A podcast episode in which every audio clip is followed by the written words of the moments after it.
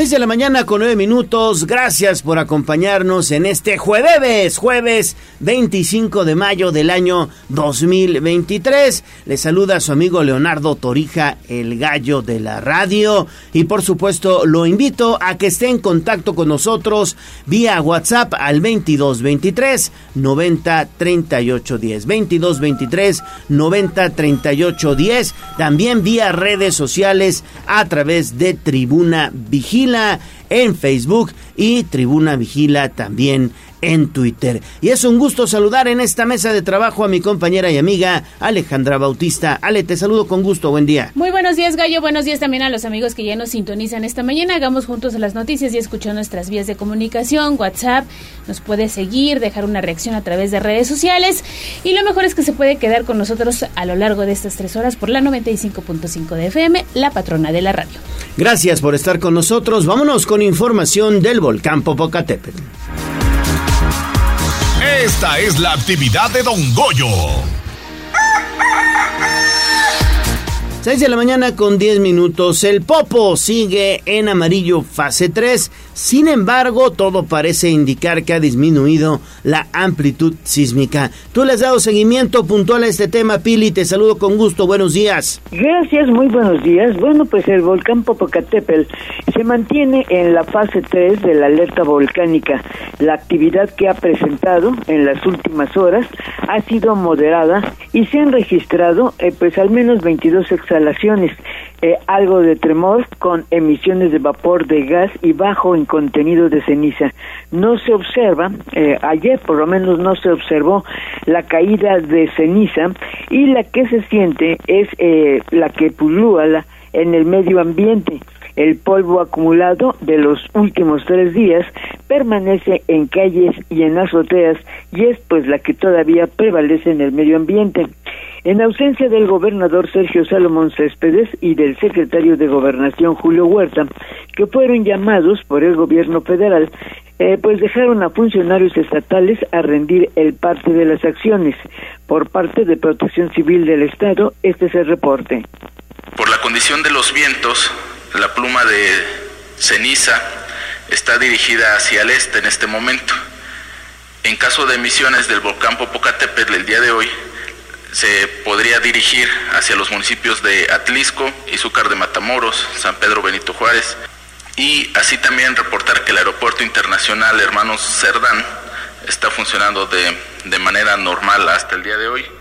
Mencionarle que el día de mañana se van a posicionar tres elementos de la Secretaría de Marina en el Estado de México por el lado de Amecameca con la finalidad de poder realizar sobrevuelos sobre el cráter del volcán en los próximos días según las condiciones meteorológicas y así poder recopilar información requerida por el comité científico. Y, bueno, pues eh, el volcán sigue siendo pues muy vigilado y bueno, pues ayer tuvimos un mejor día, fue un día muy soleado hasta incluso por la tarde y bueno, pues la caída de ceniza fue muy leve. Repito, la, lo que se siente todavía es pues la ceniza que ha quedado en las calles, en las azoteas y que bueno, es la que está volando por efecto de los aires. Sin embargo, afortunadamente por la lluvia, bueno, pues ha contribuido a reducir los efectos de la ceniza. También, como ya se escuchaba, eh, se indica que el Aeropuerto Internacional Hermano Cerdán, pues operó de manera regular, sin interrupción o cancelación de nuevos vuelos. Ese es el reporte respecto a la actividad. Muy bien, muy bien, Pili. Seguimos contigo, por favor. Y seguimos pendientes del volcán Popocatépetl. Pili, muy buenos días, porque también se está anunciando un sobrevuelo. Esto si las condiciones lo permiten, tal vez se lleve a cabo el día de hoy. Decían que era ayer, ¿no, Pili? Sí, ya, ya lo mencionábamos hace un momento en que, bueno, pues se, se menciona, fíjate que no precisamente tendrá que ser hoy, se posiciona hoy el, el, todo el operativo de la Secretaría de Marina, pues para ver si hay condiciones. No se ha determinado si se hará este vuelo con drones o bien, eh, eh, porque se decía que si es con drones, llevarán todo un equipo desde, desde Amecameca para realizar este sobrevuelo. O bien se hace un vuelo en aviación normal pues para tomar eh, pues todo el material que se requiere por parte de los vulcanólogos del comité técnico. Así que bueno se instala hoy en Amecameca pero no precisa que sea hoy el sobrevuelo. En fin ellos determinarán y seguramente se estarán informando eh, a los vulcanólogos que ellos tendrán este material para que puedan hacer pues conclusiones respecto al, al comportamiento que está teniendo pues el, el domo, ¿no? Es lo, lo que importa, tomar las fotografías de, del domo. Y si te parece, les parece a los dos, pues fíjate que eh, ayer eh, estuvo en Puebla pues una persona, una investigadora de la UNAM, Ana Lilian Martín Pozo. Fíjate que ella es una vulcanóloga, eh, pues con muchísima experiencia. Yo la recuerdo desde el 1994, cuando inició eh, pues toda esta, esta aventura del Popocatépetl. Y ella fue en aquel tiempo pues la única vulcanóloga que vino a Puebla, pues a ver, a tomarle el pulso al volcán. Y bueno, y es que ayer se confirmaba que al igual que los sismos, no tienen hora, ni día, ni año para tener una erupción, aunque en los últimos 29 años ha tenido al menos 10 eventos de relevancia, no se puede diagnosticar con precisión si alcanza una erupción mayor. Eh, la investigadora de la UNAM, Ana Lilia Martín del Pozo, que además es miembro del comité científico, ofreció una conferencia en el CUPREDEF en la Universidad Autónoma de Puebla, donde habló de la evolución que ha ocurrido desde 1994 a la fecha. Reveló que nadie puede predecir con exactitud si el volcán llega a tener una erupción mayor con salida de lava. A lo largo de estos años se ha estudiado los materiales que lanza cuando se rompe el domo y que ha emitido pues enormes fumarolas de tres o hasta de cuatro kilómetros de altura. A pesar de esos acontecimientos, unos más intensos que otros, con tremores y microsismos, no ha sufrido deformaciones el cono, señala la investigadora. No hay ninguna evidencia de que eso esté pasando ahorita, ¿ok? Y no va a pasar sin que venga con muchos, eh, muchas otras señales de que está aumentando, ¿ok? Para que haya un colapso o una deformación, tienes que tener variaciones en los GPS que te muestran que se está inclinando, se está hundiendo, se está hinchando. ¿okay? En el Popo no tenemos eso. En el Popo hay muy poca deformación. Ha habido un poco en 2001, hubo un poquito de deformación cuando salió el domo y luego bajó. ¿okay? Ahorita hay un poquito de deformación, pero esa es más bien elástica, o sea, sube y baja poquitito, nada que ver con la la investigadora señala que a lo largo de 29 años el Popocatépetl se ha convertido en el volcán más estudiado y más cuidado por su magnitud, por su tamaño, su actividad. Los integrantes del comité científico sesionan en este tiempo casi todos los días para analizar la actividad, para observar si baja la intensidad en la ruptura de los domos menores y determinar si vuelve a otro periodo de reposo. ¿Qué ha cambiado desde 1994?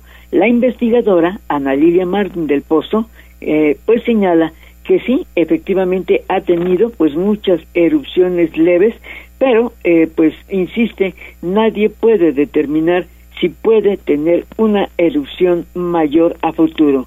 Eh, hay una nueva generación de habitantes en las comunidades cercanas al volcán. Los padres y los abuelos han vivido ya al menos en dos ocasiones la evacuación. La nueva generación no lo sabe. Además, en opinión de la investigador de Cupreder Alejandra López García, coincide en que ha crecido el número de habitantes en esas poblaciones donde no hay planes de desarrollo, donde han aumentado las construcciones y se han multiplicado incluso más cerca de la zona de riesgo y hasta la fecha, pues ninguna autoridad se los ha impedido. Por eso, la recomendación es preservar los planes de seguridad. Pues eso fue lo que se dijo ayer en esta visita de la vulcanóloga de la UNAM. Muy bien, muy, muy bien, Pili. Sí, es una vulcanóloga ya con mucha trayectoria que nos viene pues a dar un poco más de luz en torno a lo que está sucediendo en el volcán Popocatépetl. Y bueno, ya que estamos hablando de especialistas, de investigadores, también ayer dio a conocer la Secretaría Estatal de Salud que emprenderá estudios sobre los efectos que tiene la ceniza en materia de salud para la población que vive cerca de Don Goyo. Fíjate que a lo largo de estos años no se ha realizado ningún estudio científico del impacto que puede generar en la salud de los habitantes de la región del Popocatépetl. Por eso, la Secretaría de Salud inició una investigación para detectar las afectaciones crónicas pulmonares que podría ocasionar respirar de manera permanente la ceniza volcánica. El estudio fue anunciado por el secretario José Antonio Martínez. Por medio de, la subdirección de investigación iniciamos ya un protocolo de investigación sobre los efectos de la función pulmonar por la exposición a ceniza volcánica, esto se llama volcanoconiosis en la población aledaña al volcán Popocatépetl. Esto nos puede dar una, una de forma eh, retrospectiva y prospectiva la afectación crónica a la inhalación de la ceniza o a la exposición de la ceniza del volcán. Lo iniciamos a partir del de, día de hoy y eh, estaremos eh, de forma revisando prospectivamente y retrospectivamente para en unos tres o cuatro meses dar, dar de conocimiento oficial qué fue o qué encontramos y bueno, pues esta investigación inició ayer. La idea de hacer este trabajo es por las reacciones que se han tenido en el episodio de caída de ceniza de manera continua que se ha tenido esta semana y que por primera vez abrió los servicios para atender a personas que han tenido afectaciones en los ojos, en vías respiratorias, incluso en la piel, a propósito de la ceniza. En la jornada de ayer, por cierto, eh, la Secretaría de Salud reporta que se otorgaron 128 consultas, de las cuales eh, pues fueron principalmente para, eh, para atender rinitis alérgica, asma, laringitis, conjuntivitis, dermatitis, incluso hasta diarrea, y que, bueno, por fortuna no hubo necesidad de ninguna hospitalización. Es el reporte sobre los temas de salud. Gallo, Ale. Gracias, Pili. Sí, interesante. Será en cuatro meses cuando se tenga este estudio, como bien lo menciona Pili, y seguimos hablando del volcán porque elementos de la 25 zona militar realizaron un recorrido precisamente por los por el albergue que se ubica en Cholula, Pili. Sí, fíjate que lo están haciendo eh, pues prácticamente toda la semana. Elementos de la vigésima quinta zona militar que además, bueno, pues tienen ahora en Puebla el refuerzo de algunos elementos de los estados vecinos, realizaron ayer una nueva revisión de las instalaciones que han establecidos como albergues en caso de que sea necesario el desplazamiento de habitantes de la región del Popocatépetl mostraron, por ejemplo, la cocina militar y el comedor, donde se podrían atender hasta 600 personas para proporcionarles alimentos básicos.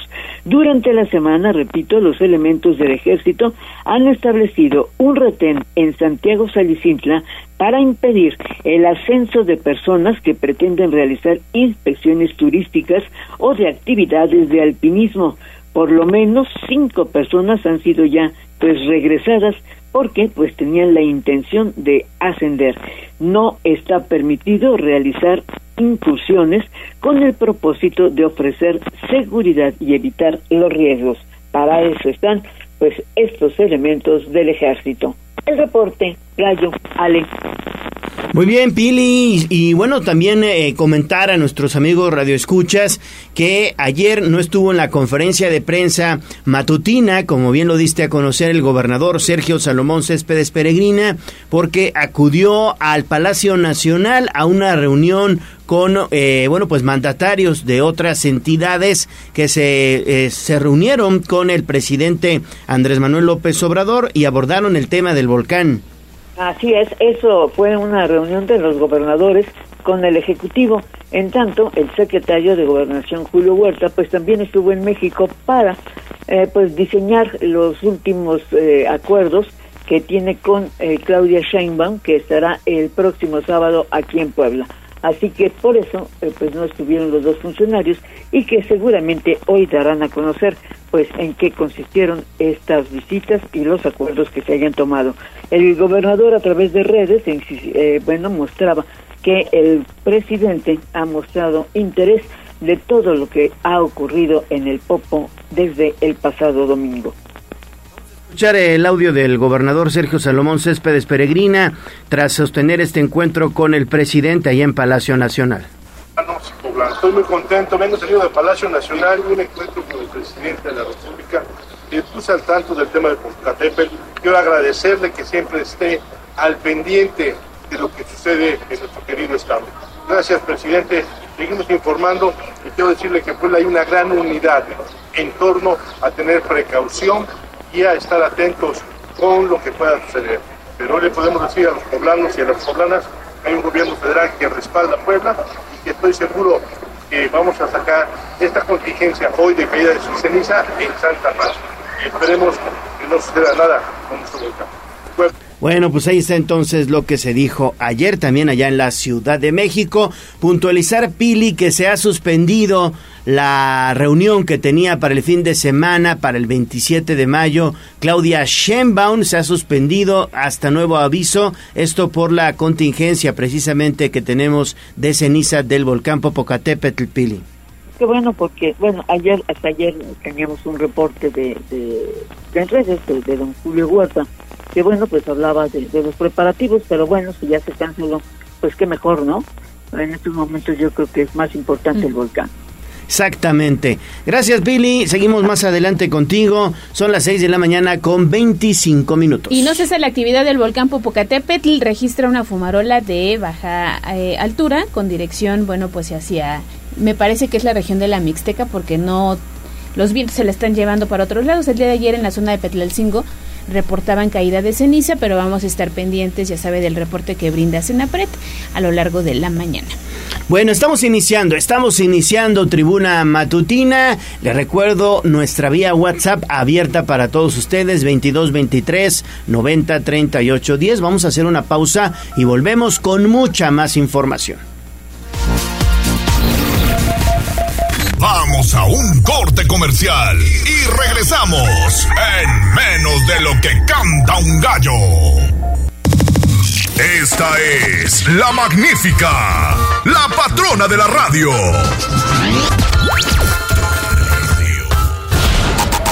Seguimos con el gallo de la radio. Leemos tus mensajes en WhatsApp, en La Voz de los Poblanos, 22 23 90 38 10. Cuando la vaca esté saliendo, es que el topo se está moviendo. Vamos a cantarle esta rola al compás de sus fumarolas. Esta es la actividad de Don Goyo. Son las 6 de la mañana con 29 minutos. Estamos de vuelta con la actividad del volcán Popocatépetl. Vamos a hacer enlace ahora con Liliana Tecpanecatl porque la ceniza, esto en grandes cantidades, o sea, mucha, mucha, mucha ceniza, puede llegar a quemar los cultivos. ¿No es así, Lili? Te saludo con gusto. Buenos días. Muy buenos días, Gallo. Igualmente te saludo con gusto y al auditorio. Pues sí, si bien la ceniza volcánica es rica en minerales y funciona como un excelente fertilizante, en exceso es contraproducente. Los cultivos agrícolas que se han cubierto de este material en los últimos días podrían quemarse, crecer menos o incluso resultar tóxicos. Así lo afirmó Alberto Jiménez Merino, ingeniero agrónomo fundador del Centro Internacional de Agricultura Tropical. Detalló que cuando la ceniza recién sale del cráter del Popocatépetl tiene una acidez muy elevada que quema los cultivos. Esto afectará a las poblaciones más cercanas al volcán. Una segunda consecuencia es que la arenilla cubre las hojas e impide que el sol les llegue de manera directa y esto afecta en su crecimiento. Por otra parte, en combinación con el agua, provoca dos problemas. Por un lado, que las verduras y hortalizas se han cubierto de una pasta que se forma de la combinación de ceniza y agua, de modo que será necesario extremar precauciones en el lavado de dichos productos, ya que su ingesta podría resultar tóxica. Por otra parte, también existe el riesgo de que al solidificarse la arenilla volcánica afecte los sistemas de riego de los cultivos con sus respectivas consecuencias. Toda esta situación, aseguró, generará afectaciones económicas a los productores, aunque por ahora es difícil estimar en qué magnitud. Escuchemos lo que él explica cuando recién sale del, del volcán, pues puede llegar a quemar las plantas, lo que interfiere en el área foliar, en las hojas, donde ya no llega bien la luz solar y por ello podría esperarse una reducción en el crecimiento de las plantas. Por otro lado, al llegar a las fuentes de agua y ahí donde hubiera riego por goteo o por microaspersión, podría generar sedimentos y bueno, pues en este sentido, Gallo, comentarte que el especialista indicó que pues en las dosis correctas la ceniza del Popocatépetl es muy beneficiosa para el campo, por lo que consideró interesante que la comunidad científica en Puebla inicie algún proyecto encaminado a utilizar este material como fertilizante. Aseguró que se trata de un regalo de la naturaleza que puede ser aprovechado para aumentar la riqueza de las tierras de cultivo, pues hasta ahora se desconoce si pero hasta ahora se desconoce si alguna institución ha tenido pues una iniciativa de este tipo. Es el reporte gallo. Sí, Lili, creo que nadie, ¿eh? creo que nadie está aprovechando las bondades de la ceniza, sobre todo en esa situación que mencionas de eh, seguir, digamos, pues aportando este tipo de nutrientes, minerales de alguna manera al campo. Hasta el momento nadie le ha entrado al tema, ¿no? Gallo, además de la característica de contar con el popo, pues Puebla cuenta con una gran cantidad de instituciones de educación superior, ojalá por ahí haya pues efectivamente algún proyecto que esté encaminado eh, a sacarle provecho a este material porque bueno pues la verdad es que sin duda eh, ayuda como decía el ingeniero en las dosis adecuadas es perfecto para las plantas incluso mucha gente no se lo ponía a las macetitas a las jardineras entonces bueno pues ojalá así ocurra y se pueda aprovechar gallo porque bueno, pues finalmente es algo que ahí está, ¿no? Ojalá se le pueda dar algún uso. Exactamente, ojalá, ojalá y se le dé ese uso. Así es, y fíjate Lili que otro académico de la Universidad de las Américas Puebla también señalaba que esta ceniza puede ser ocupada en la construcción porque su consistencia puede ser incluso mucho más duradera que el cemento que conocemos actualmente, pero como bien lo dices, si no lo hay para, en este caso, el sector agrícola, no creo que tampoco exista para el sector de la construcción, pero pues vamos a esperar. Sí, más adelante estaremos platicando precisamente de esto. Y bueno, pues seguimos con Lili hablando de la ceniza, porque en San Andrés Cholula están atentos para ofrecer consultas médicas a quien lo requiera precisamente por la caída de ceniza, Lili. Sí, Guadalupe Cuautle Torres, presidenta del DIF municipal en San Andrés Cholula, informó, informó perdón, que las áreas médicas del organismo están listas para recibir a la población que requiera atención por problemas derivados de la acumulación de ceniza volcánica en el ambiente. Recordó que las unidades de salud tienen servicio de las 9 de la mañana a las 8 de la noche, de modo que las personas que así lo requieran cuentan con un amplio horario para recibir atención y tratar problemas como irritación de ojos, garganta, alergias o incluso males estomacales. Así lo decía, escuchemos.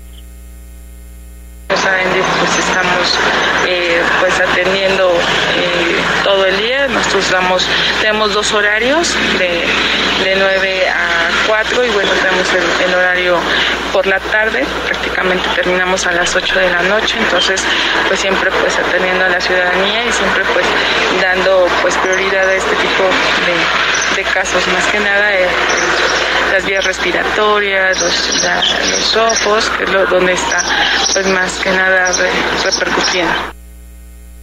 La presidenta del DIF recordó la importancia de utilizar cubrebocas y en la medida de lo posible proteger también la vista para evitar daños a la salud, así como seguir las recomendaciones de parte de la autoridad estatal en cuanto a no exponerse a la ceniza. Es el reporte. Gracias, eh, gracias Lili por esta información. Seguimos contigo, por favor, porque al menos 30% reportan afectaciones en torno a la ceniza también. Sí, Gallo, fíjate que tres de cada diez empresas instaladas en Puebla han reportado algún tipo de afectación derivada del periodo eruptivo por el que atraviesa el Popocatépetl. Las principales consecuencias se han presentado en el comercio, los restaurantes y también en empresas con actividades al aire libre. Así lo informó Rubén Furlón Martínez, presidente del Centro Empresarial Coparmex Puebla, quien añadió que solamente dos terceras partes de las empresas cuentan con protocolos internos para contingencias y el resto aún debe desarrollar estas herramientas. Rubén Furlón llamó al sector patronal a incorporar prácticas que permitan a sus colaboradores estar seguros como el uso de cubrebocas, evitar en la medida de lo posible las actividades a la intemperie e implementar la modalidad de trabajo a distancia en el caso de las áreas administrativas. Escuchemos lo que es. Mientras la actividad volcánica se mantenga en amarillo fase 3, es importante que todos los centros de trabajo incorporen prácticas de manera voluntaria que permitan a los colaboradores estar seguros, entre ellas el uso de cobrebocas para actividades productivas al aire libre, la modalidad remota para actividades administrativas e incluso temas como el coche compartido para disminuir las emisiones, aunque hoy la mala calidad del aire sea consecuencia de un fenómeno natural. Más del 70% de las empresas no tuvieron afectaciones por la actividad volcánica. Sin embargo, estaremos pendientes de aquellas que sí sufrieron algún imprevisto para ayudarles en nuestras posibilidades. Y bueno, pues el líder patronal sugirió además iniciar campañas al interior de los centros de trabajo que promuevan el uso del automóvil compartido para disminuir las emisiones de gases contaminantes, pues también se debe contribuir a mejorar la calidad del aire. Y finalmente comentó que el 90% de los socios de Coopermex considera de gran relevancia contar con protocolos actualizados en caso de alguna contingencia volcánica mayor, por lo que el organismo buscará que el, apoyo de autoridades y también expertos para el desarrollo de estas herramientas. Ese reporte. Fíjate que ayer me comentaban algunas eh, personas que han detectado que a raíz de que incrementó la actividad del volcán y, el tema de la ceniza, les han bajado las ventas considerablemente. ¿Sí está teniendo repercusiones negativas en la economía, Lili? Debe ser, debe ser, Gallo. Fíjate que, bueno, pues es un asunto que hay que tener ahora sí que vigilante, no generar ninguna falsa alarma, y ya se ha repetido por cualquier cantidad de medios, ¿no? Que no estamos, eh, bueno, pues justamente teniendo una crisis, por decirlo de algún modo. Entonces, pues guardar la calma y tratar pues de seguir la vida lo más normal que se pueda y eso deberá incluir en algún momento pues también hacerse de los suministros, ¿no? Del abasto de pues los diferentes insumos que vamos necesitando en el día a día, pero sí es eh, indudable, Gallo, que la gente está tratando de salir los que se pueden quedar en casa lo menos posible, guardarse, como decimos, y sí, claro, a lo mejor evitar algún gasto porque pues de pronto no sabes, ¿no? Si esto va a continuar, si se va a detener, este, genera cierta incertidumbre sin duda alguna. Y sí, he visto menos gente también en las calles. ¿Sí? Sí, sí, sí, me ha tocado ver como que menos movilidad. Bueno, pues es que también los, chicos están recibiendo en casa, a distancia, sí. Y es un, es un tema también complicado para los padres de familia. Gracias Lili, gracias, gracias por, por esta información y regresamos contigo más adelante. Tenemos ya a David Becerra en la línea. Así es, porque está listo con el reporte de la calidad del aire. Dime que estamos mejor que ayer, David. Buenos días. Gallo Ale, muy buenos días. Pues continúa la fluctuación entre nivel moderado de aire, de calidad de aire, pero a punto de llegar pues justamente a la mala calidad. En estos momentos Monitores como el de Agua Santa reportan para PM10, partículas PM10, eh, una puntuación de 99. En la zona del Vine se reporta 96. En Nimpas 94. Y tanto UTP como Velódromo están registrando 83. Recordemos que ya escalando a 100 puntos, pues se considera mala calidad del aire en la zona de Vine para partículas de PM 2.5, es decir, menores a 2.5 micrómetros, ahí sí que se está registrando pues un puntaje un poco más elevado y este sería de 109 al igual que en velódromo ambos eh, pues monitores están registrando una puntuación de 109 para partículas PM 2.5 evidentemente con toda la movilidad de la ceniza que se está registrando o esta actividad de ceniza pues estos puntajes eh, suben dependiendo de cómo llegue justamente la cantidad de ceniza por las corrientes de aire que se están registrando durante el día. Es decir, que pues si llega de pronto una masa de ceniza, pues evidentemente los monitores registrarán un mayor puntaje. Es por eso que durante estos días hemos estado variando mucho entre puntajes de 67, 59, incluso en algunos momentos, y de un momento a otro se eleva, como en este caso, eh, pues a los 90, 99 puntos. Esto pues incluso es al corte de las 6.40 de la mañana. Entonces tomarlo muy en cuenta y seguir la recomendación de cubrir nariz, eh, ojos y boca, evidentemente, para evitar infecciones respiratorias o incluso oculares. Ya lo explicaba algún médico que la ceniza puede pues eh, generar varios problemas, tanto gastrointestinales, respiratorios o de la visión de los ojos con los llamados orzuelos o como comúnmente nosotros lo conocemos, las llamadas perrillas. Es muy común que pues por estar expuestos a la ceniza esto se pueda generar. Así los niveles de la calidad del aire esta mañana en Puebla. Gallo Ale. Gracias, gracias David por esta información. Si bien lo mencionan, los ojos son los que pueden resultar más afectados también por la ceniza del volcán Popocatépetl. En alguna ocasión me tocó estar allá en las faldas, poquito más arriba, 400 metros del cráter del volcán Popocatépetl. Ahí estuvimos cuando le llevan estas ofrendas a Don Goyo, que por cierto dicen que este año por eso se enojó Don Goyo, porque no, le, no, le permitieron llevar ofrendas. Al ombligo del volcán, ¿no? Al ombligo del volcán Ahí estuvimos en el ombligo del, volcán Popocatépetl. Le llevan, le llevan comida, le llevan mole, le llevan flores, le llevan hasta música. Y bueno, pues tuvimos la oportunidad de estar ahí. Y precisamente ah, tras hacer esa cobertura informativa, al otro día tenía una conjuntivitis tremenda, ¿eh? Tremenda conjuntivitis que me dio en los ojos tras bajar de, esa cobertura, ¿eh? Sí, pues hay que tener cuidado. hay que tenerle respeto al volcán. Oye, pero yo tenía, digo, en el colectivo, ahí ya sabes, este, la gente siempre te dice, no ves esos pros porque te va a salir una perrilla. Ah, sí, sí, sí, sí. Y entonces pasaba así, así. No los voy a ver, no los voy a ver. No voltees. No sé cierto será. Tú tienes perrillas, ¿no? Ah, yo, gallo. Sí. eh, no, afortunadamente porque en las mañanas pues salimos pues con el casco evidentemente. Eh, pues no sí, sí nos hemos estado protegiendo bastante debido a que sí estamos expuestos pues en la moto evidentemente vas más expuesto al aire pues libre digamos de alguna manera pero con el casco siempre puesto y la cabeza bien protegida para que no hagan esas perrillas incomodísimas además gallo es lo que te iba a decir, es lo que te iba a decir, mi estimado David. Pues síguete cuidando, ¿eh? Porque tú sí estás expuesto al mucho polvo a esta ceniza, ¿no? Sí, además si nos encontramos a David, ni lo reconocemos. No, ¿eh? no, no. Mm, mm, ¿Quién mm, sabe quién sea? Gracias David, regresamos contigo más adelante. Son las 6 de la mañana con 44 minutos. Vamos a pausa, regresamos con lo más importante, tu voz, la voz de los poblanos. Vamos a un corte comercial y regresamos en menos de lo que canta un gallo. Esta es la magnífica, la patrona de la radio.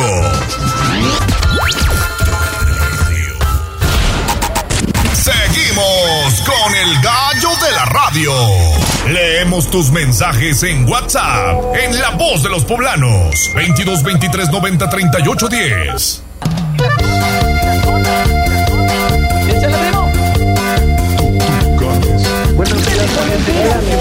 Esta es la voz de los poblanos. En Tribuna Matutina también te escuchamos.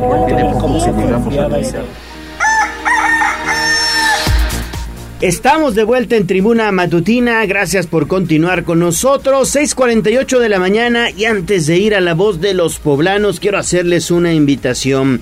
Están por cumplir 15 años, pues vayan a la Expo 15 en el Centro de Convenciones de Puebla. Fíjense, encontrarán todo lo necesario para la fiesta de sus sueños. El 3 y el 4 de junio, Expo 15 los espera en el Centro de Convenciones Puebla y en el Boulevard 5 de Mayo. En Expo 15 se aceptan todas las tarjetas de crédito, así que llevas tus papás y también no faltes. Continuamos con la voz de los poblanos. ¿Qué tenemos, Ale?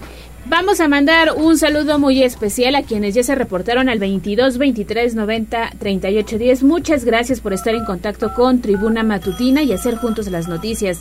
Esta mañana nos piden apoyo de la Policía Municipal en la colonia 6 de junio, en calle Carmen Cerdán y esquina con calle Córdoba. Dicen que durante la noche y parte de esta mañana hubo mucha gente bajo pues, el alcohol, escandalizando y consumiendo, según este reporte, drogas. Ah, Están caray. pidiendo la presencia de los elementos de la policía municipal, así que eh, pues vamos a hacer el llamado precisamente a la Corporación Policial de Puebla para que esté teniendo este reporte ciudadano, así que muchísimas gracias. Dicen que es frente a la empresa Fujikura en la Junta Auxiliar de San Sebastián de Aparicio. Ahí Sí, está la ubicación. Camino a Canoa. calles. Camino a Canoa. No me ubico, pero ahí están las calles. Ahí está, es Camino a Canoa, ahí está Alcoa Fujikura, es, eh, bueno, pues evidentemente pasando San Aparicio. Y también la terminación 4820, profesor Manitas, que además, fíjate, va ¡Saludos! En, el corre en el coche y esta mañana se encuentra desde Toluca y nos está escuchando. Gracias, profesor Manitas. Ya se fue, dejó el Popocatépetl, ya dejó eh, y fue a ver al Nevado. Nos manda evidencia de que está en esta parte de, pues, de México.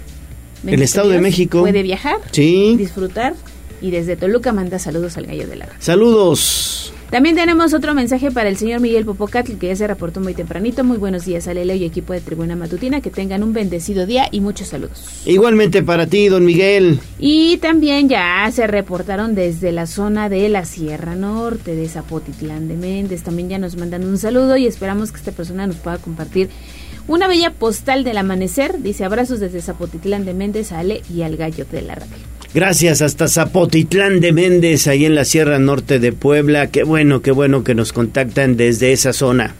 Y también tenemos reporte, hay un hecho vial bastante aparatoso en calles del centro histórico, 11 Norte y 2 Poniente. Buenos días compañeros. Con mucha precaución en la 11 Norte y la 2 Poniente, un fuerte accidente. Mucha precaución.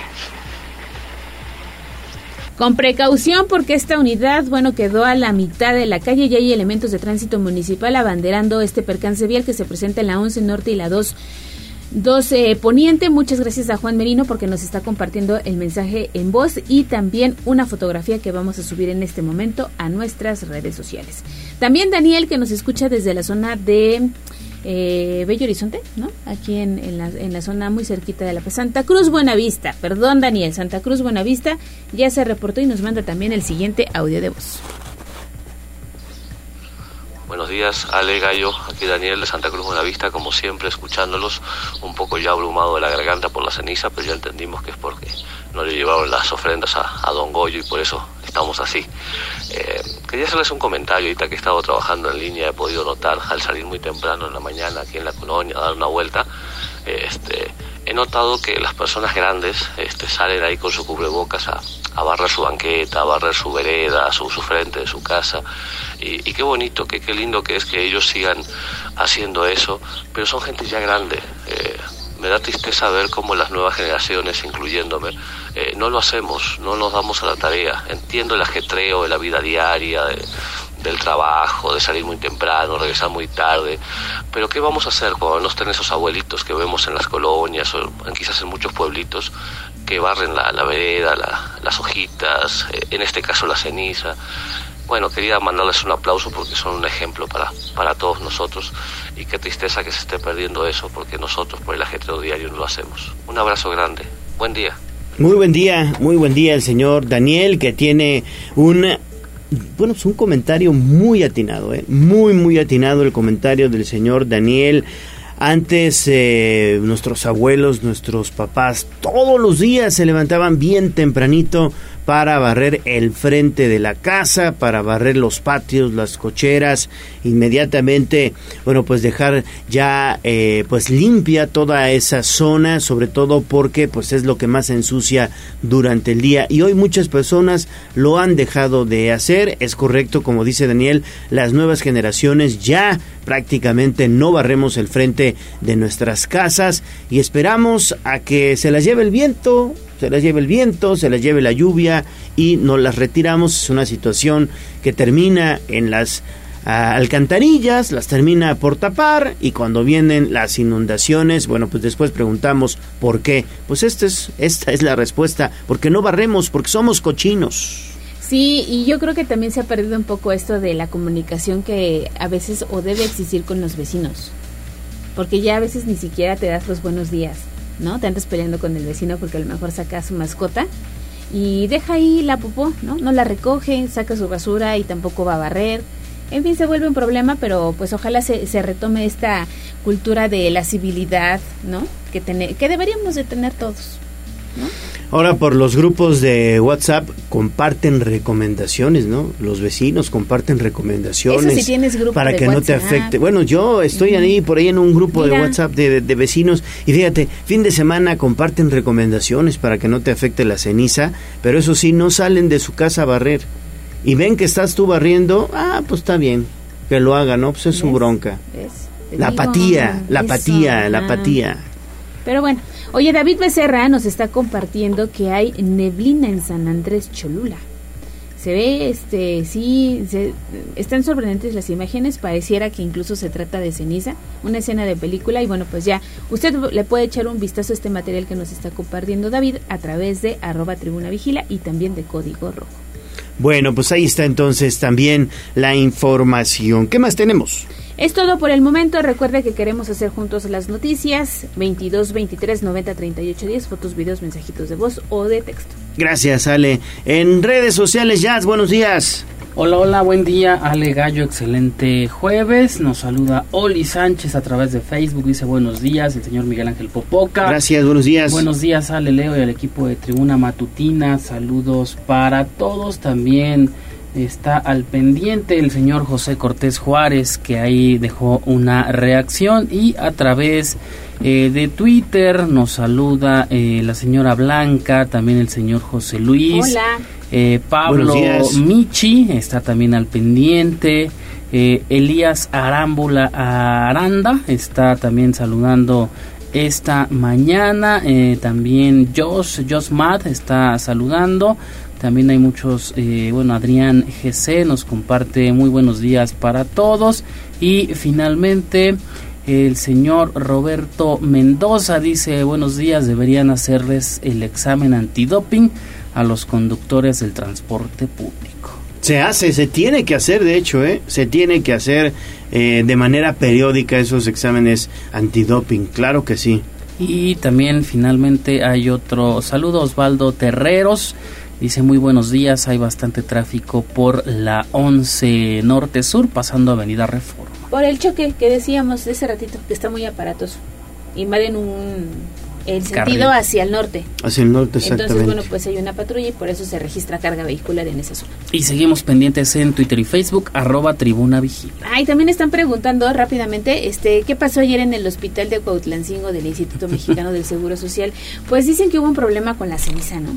Sí, sí, sí, fue una situación ahí que se vinculó también por la lluvia. Es el nuevo hospital de Cuautlancingo que eh, pues no aguantó la gran cantidad de, de agua que cayó ahí por la tarde. Además, eh, se habla también de que fue producto de la limpieza de la ceniza en el techo del hospital. La situación es que fue construido hace apenas un mes y bueno, pues ayer 24 de mayo se inundó. En redes sociales circuló un video en el que se muestra el momento en el que ante la mirada de pacientes y de médicos el agua cae desde diversas zonas del techo e inunda también los pasillos del nosocomio.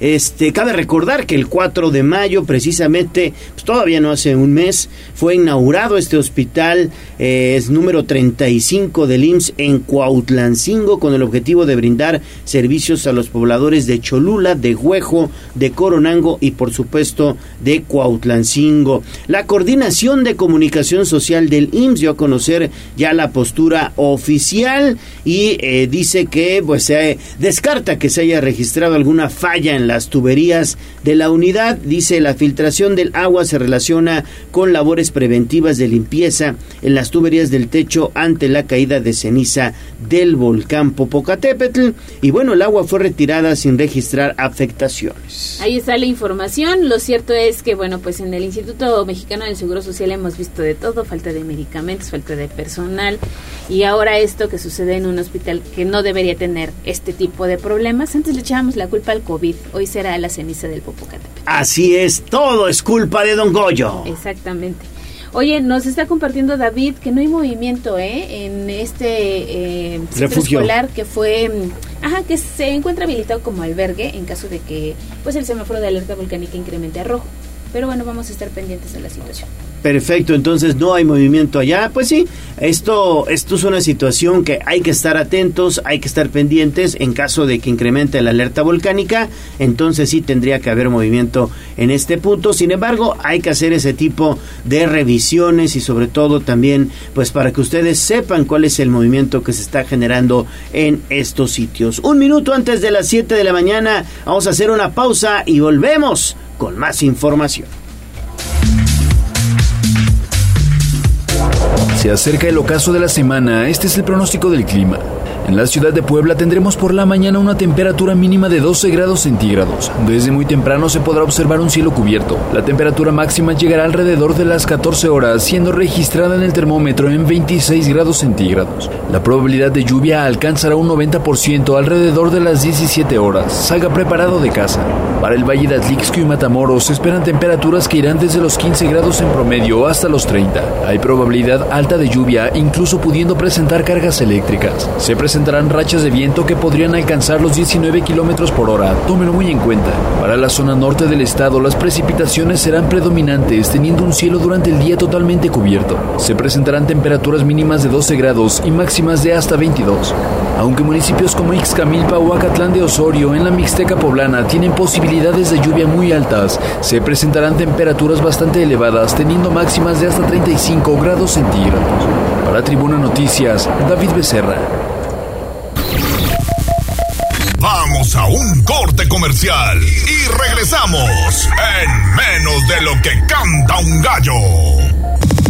Esta es la magnífica, la patrona de la radio.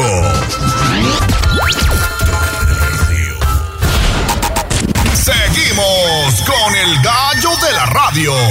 Leemos tus mensajes en WhatsApp, en La Voz de los Poblanos, 22 23 90 38 10.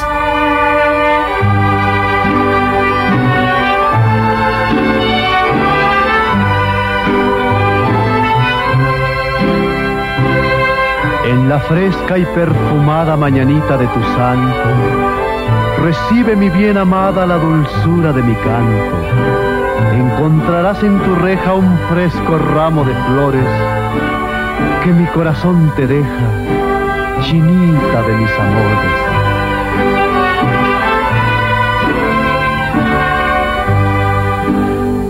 Estas son las mañanitas Son las 7 de la mañana con 3 minutos, ya estamos escuchando las mañanitas porque todos los días el gallo de la radio y la voz de los poblanos, también Tribuna Matutina, festeja contigo que estás de santo cumpleaños o también de aniversario y te obsequia un pastel mediano de pastelería 520, la hora del postre. Únicamente ponte en contacto con nosotros al 2223 90 38 10, 2223 90 38 10 y podrás ganarte este pastel mediano. Sirva la sección para enviar una felicitación fraterna a nuestra querida Irma Sánchez que hoy está de manteles largos. Abrazo para Irmita, que además es nuestra vecina, está a través de la Sí, 98.7, así que más adelante ya vi por ahí el pastel que le trajo Leo de Pastelería 520. Vamos a comer pastel de fresa, que además está bien rico. Está muy muy sabroso el pastel de pastelería 520 la hora del postre y hoy tendremos fiesta aquí en Tribuna. Exactamente, pero también una felicitación para quienes llevan el nombre de Amanda y yo también quiero pedir aquí un aplauso porque hoy es día de San Gregorio. Al volcán. Claro, a Don Goyo. A ver si así ya se calma. Sí, sí, sí, claro. Una felicitación para Don Goyo, que hoy también es su santo, y también para Amanda. Exactamente, y eso viene a colación también porque el día de ayer circuló un video de los medios internacionales que le han dado cobertura a la actividad del coloso que les ha costado pronunciar Popocatépetl. Sí, sí, sí, sí, no, pues a quién no le va a costar, imagínate. Dicen, si hasta en México les cuesta, Sí. ¿por qué en Japón o Italia no sería la misma Les cuesta situación? mucho trabajo, mucho, mucho trabajo, pues cómo no, pues cómo no. Sí, pero bueno, pues la felicitación está ahí, una felicitación a todos nuestros amigos que lleven por nombre Amanda, también Gregorio y además pues les deseamos que pasen un excelente día. ¿Quieren ganarse este pastel mediano? Pues mándenos, mándenos mensajito al 22 23 90 38 10. Pastelería 520 está estrenando sucursal. Se trata de la sucursal recta a Cholula. Al final de la recta a Cholula, viniendo de Cholula hacia Puebla, pasarán el semáforo de la gasolinería. Adelante, oficinas administrativas de la SEP. Y a unos metros ahí está Pastelería 520, la hora del postre, que no solo ofrece pasteles, también gelatinas, por supuesto helados y paletas. Así que bueno, Pastelería 520 es la tradición de una nueva generación. Muchas felicidades.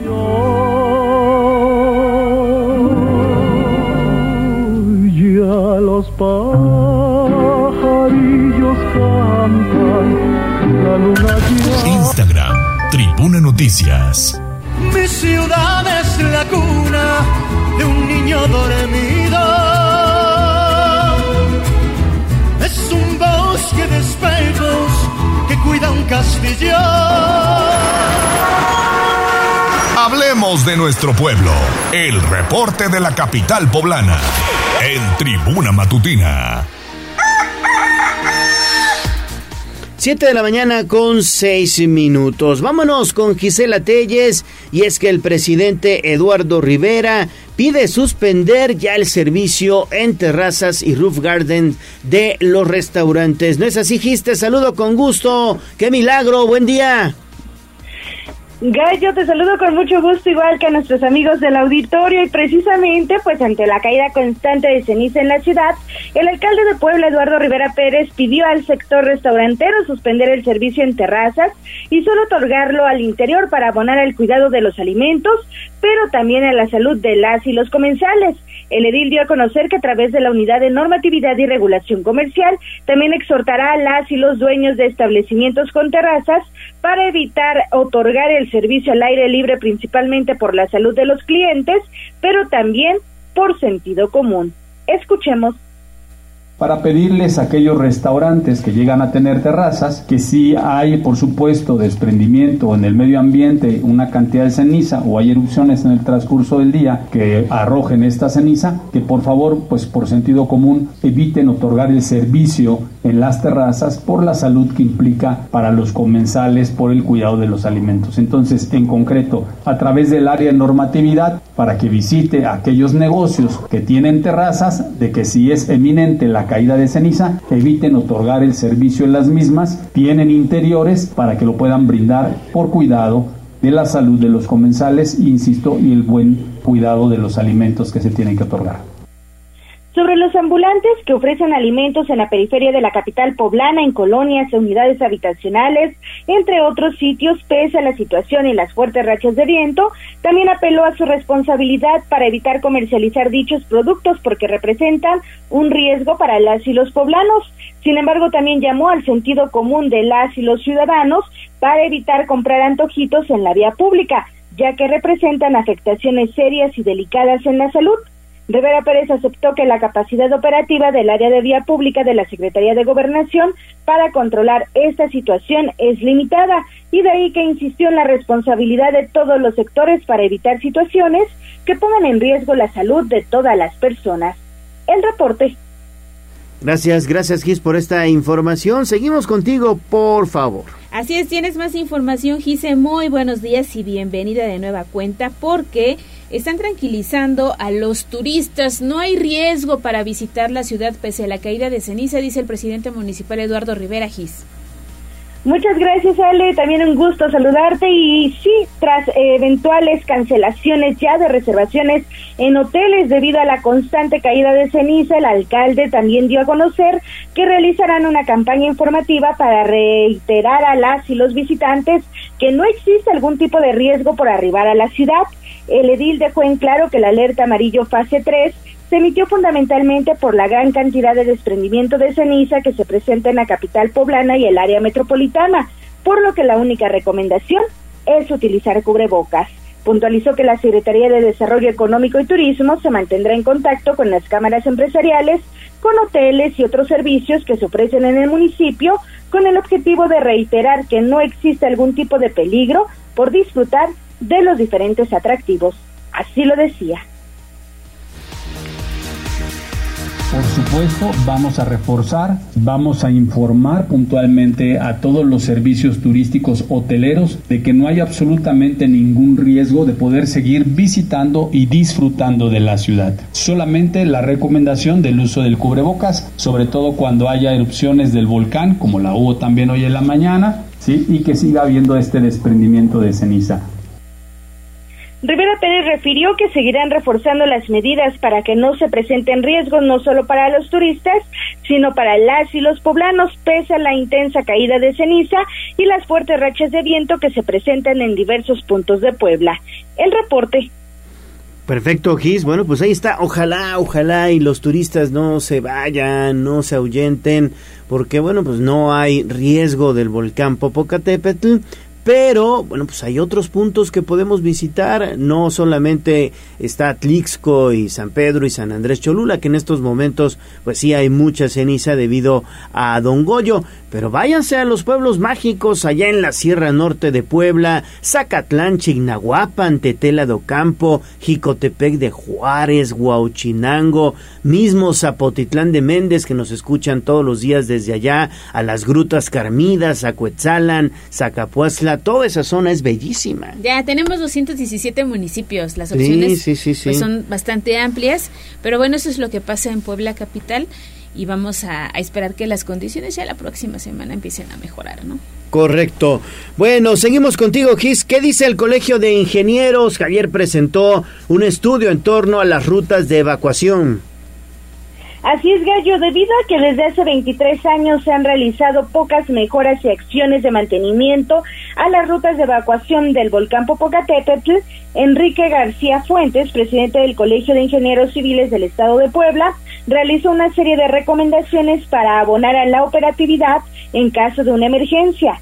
En conferencia de prensa dio a conocer que desde finales de 1999 año en el que inició la construcción de las rutas de evacuación, solo se han realizado algunas acciones de bacheo superficial de las zonas de rodamiento y se han agregado topes así como construcciones habitacionales, por lo que la funcionalidad ha sido afectada considerablemente y por ello manifestó que para el mantenimiento, conservación y mejora de la operatividad ante la intensa caída volcánica es oportuno implementar una serie de acciones que van desde el, desde el carácter inmediato al de un mayor plazo y hasta inversión en su ejecución.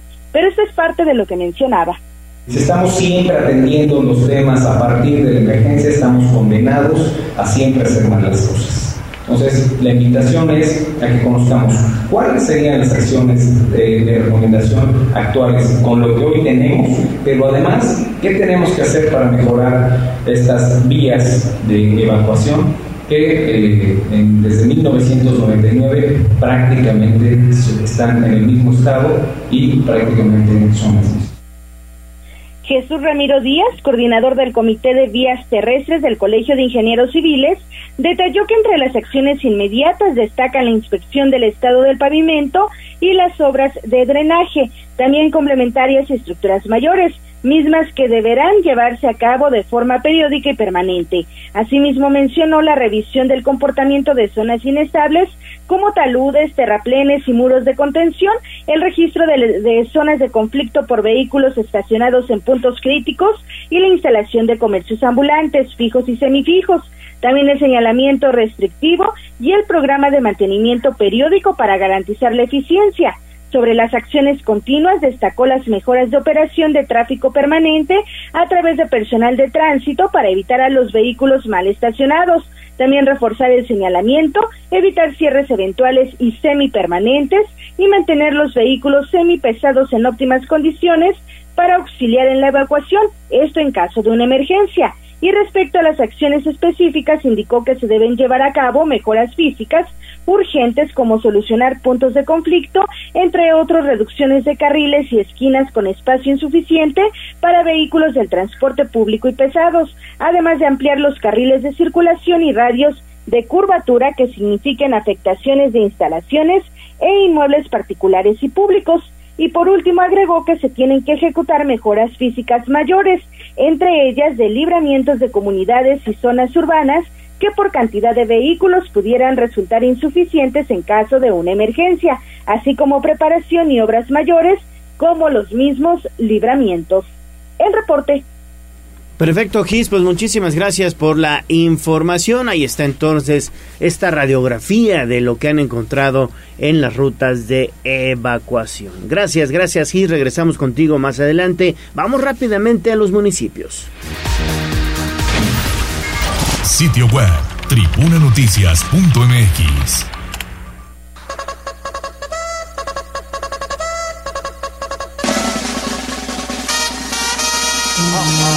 Más allá del pueblo y la zona conurbada.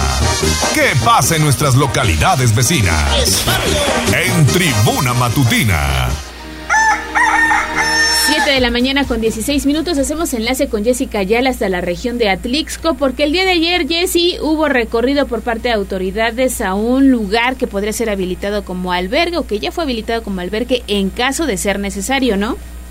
Así es, ¿cómo están? Muy buenos días y muy buenos días a los amigos que nos escuchan a través de la magnífica. Efectivamente, pues este recinto es la Universidad Tecnológica de Izúcar de Matamoros y por lo tanto las presidentas municipales de Atlixco, Arias Nayala Camarillo, así como la presidenta Irene Olea de Izúcar de Matamoros, junto con el rector de la Universidad Tecnológica, que es Javier Santiago Reyes, dieron este recorrido por las instalaciones para organizar el espacio que será destinado como albergue temporal en caso de tener que evacuar a los habitantes de Atlixco. Pero algo importante es que pues este lugar solamente albergará a seis de los siete de las siete comunidades que se tendrían que trasladar para allá. En este caso, solamente estamos hablando de las comunidades de eh, San Pedro Benito Juárez, San Juan Ocotepec, la colonia agrícola, Guadalupe Huechocuapan, San Miguel Ayala y San Jerónimo Coyula, porque la que es más grande, que es Metepec, tendría que utilizar el refugio en la ciudad de Puebla. Vamos a escuchar parte de lo que comentaron las alcaldesas haciendo un recorrido en la Universidad Tecnológica de Izúcar de Matamoros, agradeciendo con todo lo que vale la solidaridad de la presidenta Irene de Izúcar de Matamoros, una gran aliada y que sin duda en el trabajo que se está realizando como medida de prevención es importante destacar que hasta este momento seguimos siendo semáforo amarillo fase 3, no hay una orden de evacuación, pero queremos estar eh, preparados por cualquier contingencia, que sepan ustedes que estamos trabajando de manera solidaria y coordinada. Gracias, Presidenta, por tu... No, de nada y como siempre se los he dicho en algunas otras entrevistas, tenemos esta parte de fraternidad y solidaridad los izucarenses, vengan, no se arriesguen a quedarse en caso de tener que evacuar. En este momento no estamos en momento de evacuación, sin embargo, lo que nos corresponde como eh, mujeres al frente de nuestros respectivos municipios, pues es esta parte de prevención, organizarnos, eh, ubicar los albergues y uno de estos es en el que estamos actualmente y este recorrido hacerlo de manera preventiva y que cuente con las condiciones para que usted esté seguro y en, el bienestar que deseamos para usted y su familia. Así que eh, tengan listas sus, sus pertenencias, los documentos básicos y lo que nos importa es su integridad y aquí los esperamos en Izúcar de Matamoros con todo el cariño y la fraternidad de siempre. Muchísimas gracias. Así es que bueno, pues también se pensó en esta universidad o en el plantel de la universidad porque también tiene una planta de tratamiento de agua, una planta de de agua que abastece in- de manera importante a los izucarenses, pero que también se podría echar mano de ella para darles agua potable a las personas que tuvieran que estar aquí. También comentarles que se dispuso de dos templos católicos, en este caso por parte de la Arquidiócesis de Puebla, que serían Santiago Apóstol en la cabecera municipal y Cristo Rey ubicados en la comunidad de La Galarza. De igual manera, pues también estos tendrían que ser habilitados y visitados para poder eh, tener conocimiento de ellos, pero así lo informó también la Arquidiócesis. Esta es la información. Ale. Gracias, Jessy. Y pues ahí está lo que han hecho las autoridades, en este caso de Atlixco y también de Izúcar de Matamoros. Coordinándose de cualquier manera para que en caso de que exista una contingencia mayor, pues ya sepan cómo actuar. Muy bien, Jessy, ¿dónde te leemos? Gracias, Leo. Así es, a través del www.contextosnoticias.com ustedes pueden enterarse de todo lo que pasa aquí en Atlixco y también en la Mixteca Poblana. Muchas gracias y que tengan una excelente mañana. Igual para ti, excelente día. 7 de la mañana con 20 minutos. Vámonos a hacer una pausa y volvemos con una interesante entrevista. Vamos a un corte comercial y regresamos en menos de lo que canta un gallo. Esta es la magnífica, la patrona de la radio.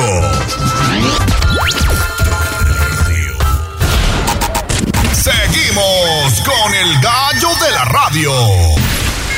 Sitio web, tribunanoticias.mx. dos fuentes de aprendizaje, que es el hogar y la escuela. Si falla una, la otra no funciona. Es sencillamente como el box. Usted tiene muy buena izquierda, pero si no sabe rematar con la derecha, todo está perdido. Así es en la vida. Son las 7 de la mañana con 23 minutos. Es un gusto saludar en la línea telefónica de Tribuna Matutina a la doctora Angélica Mendieta. Ella es directora de la Facultad de Ciencias de la Comunicación de la UAP. ¿Cómo estás, doctora? Qué gusto saludarte. Buen día. Hola, ¿qué tal? ¿Qué tal, Leonardo? Un gusto saludarte a ti este, y a todos tus radioescuchas. Oiga, doctora, bueno, pues importante porque está abierta ya la convocatoria para cursar la especialidad maestría o doctorado en comunicación. Platíquenos, por favor. Así es, tenemos en este momento la, la UAP a, a través de la Facultad de Ciencias de la Comunicación está ofertando la especialidad en comunicación de la ciencia, la maestría en estudios y producción de la imagen y el doctorado en comunicación. Y en este momento se encuentra abierta la convocatoria y se cierra el día 2 de junio eh, de 2023. Eh, las clases estarían iniciando en el mes de agosto y quisiera precisar, si me lo permites, es eh, comentarte que la especialidad es solamente de un año, son dos semestres, la maestría es de dos años, es decir, de cuatro semestres, y el doctorado es de cuatro años. Eh, estamos hablando de ocho semestres.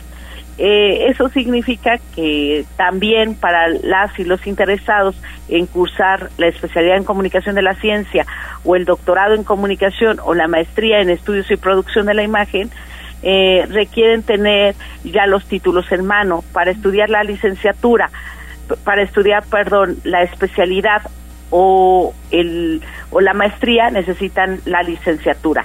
En cualquier área afín a las ciencias sociales o a las humanidades. Y para estudiar el doctorado se necesita tener el título ya de la maestría en alguna área afín. ¿Cómo es? No, pues suena bastante interesante, doctora Angélica. La, eh, la saludo Gracias, con Ale. muchísimo gusto. Y también quisiera preguntarle, ¿dónde pueden obtener más información? Para agosto todavía nos resta un poquito de tiempo, así que todavía hay oportunidad para los interesados, ¿no? Así es, ellos inician en agosto, pero concluye la recepción de documentos el día 2 de junio. O sea, ya. eh, lo tenemos casi de manera próxima. Eh, y sí, pueden pedir informes, eh, ya sea a través de nuestra página web, que es www.facultadcomunicacion.buap.mx, o bien pueden acudir también a las instalaciones de la Facultad de Ciencias de la Comunicación que se encuentra sobre Cúmulo de Virgo. O bien también este pueden llamarnos al 2 al 222 229 5500 la extensión sería la 2369 ¿Qué te parece, Ale? Pues muy bien, doctora. La verdad es que hay que aprovechar esta oportunidad, sobre todo para seguirnos preparando y especializándonos en eh, eh, comunicación, en las ciencias sociales como tal. Y bueno, pues evidentemente más que importante acudir a estudiar una maestría, un doctorado en la Benemérita Universidad Autónoma de Puebla. ¿En cuánto anda una maestría más o menos? Mm, en promedio son alrededor como de seis mil, como de diez mil pesos, once mil pesos una maestría. Oye, pues muy bien, la verdad es que muy, muy bien, ¿eh? Hay que invertirle a la educación, pero más, más allá de eso, pues hacerlo en una institución como lo es la UAP, doctora y pueden también solicitar, claro que sí, y pueden también solicitar alguna algún porcentaje de beca y, y, lo más importante es que no se van a arrepentir de estudiar con nosotros la especialidad en comunicación de la ciencia porque es la primera especialidad en este campo de cómo comunicar los hallazgos científicos y acercar el conocimiento y la ciencia a la sociedad en un lenguaje comprensible, este eh, más asequible y, que puedan eh, todas y todos comprender. Eh, creo que eso es muy valioso y eso es lo que ofrece la, la UAP a través de la Facultad de Ciencias de la Comunicación. Y te repito, les repito, es el, el único en este momento a nivel nacional en estar interesados en, capacitar, en que tengan las habilidades para comunicar eh, lo que se hace en la ciencia de una manera mucho más fácil. Perfecto, bueno, pues ahí está hecha la invitación entonces. Gracias, doctora Angélica Mendieta, directora de la Facultad de Ciencias de Comunicación de la UAP. Muchas gracias. Muchas gracias a, ustedes, por supuesto, y a todos auditorio. Y que sigan los éxitos. Fuerte abrazo. Gracias, igualmente, hasta luego. Hasta luego, doctora. Pues ahí están las buenas noticias en la UAP. Es momento, pues, de que si tiene el propósito de principio de año, ya sabes, me voy a especializar, voy a hacer esto, pues ahí está la oportunidad. Hay que aprovechar, hay que aprovechar. Muy bien, pues ahí está entonces esto de la Benemérita Universidad Autónoma de Puebla. Siete de la mañana con 28 minutos. Vámonos entonces a hacer una pausa y volvemos, volvemos con más información. Vamos a un corte comercial y regresamos en menos de lo que canta un gallo. Esta es la magnífica, la patrona de la radio.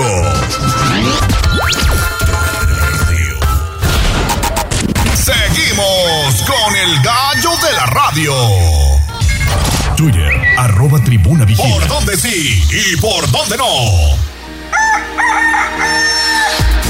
Son las 7 de la mañana con 31 minutos. Vamos rapidísimo con David Becerra que anda en la zona de Cholula. Mi estimado David, regresamos contigo. ¿Qué te encontraste? Nuevamente te saludamos.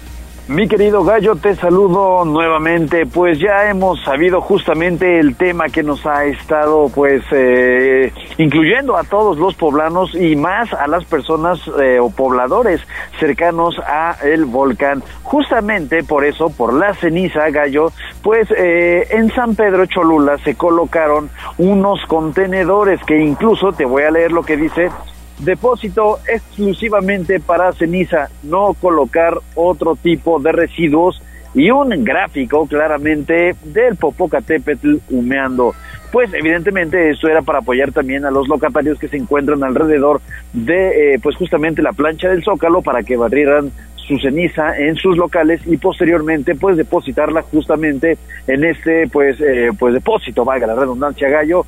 Y pues eh, nada no han hecho caso las personas lo tomaron como basurero dentro del, eh, de este residuo de este depósito sí que podemos ver algunas bolsas de basura de, de ceniza más bien. Sin embargo, esto fue los primeros depósitos que hicieron porque posteriormente ya lo agarraron de bote de basura y empezaron a tirar cualquier cantidad de basura, de frituras, de vasos de café de súper, eh, incluso un elote comido ahí por ahí, gallo, y pues evidentemente ya se juntó toda la basura de las personas que evidentemente pues han estado visitando en días recientes el Zócalo con lo que se supone debería de ser un depósito exclusivo para evidentemente la ceniza que nos ha estado pues azotando justamente todos los días. Justamente acaban de tirar otra basura a pesar de que dice depósito exclusivamente para ceniza.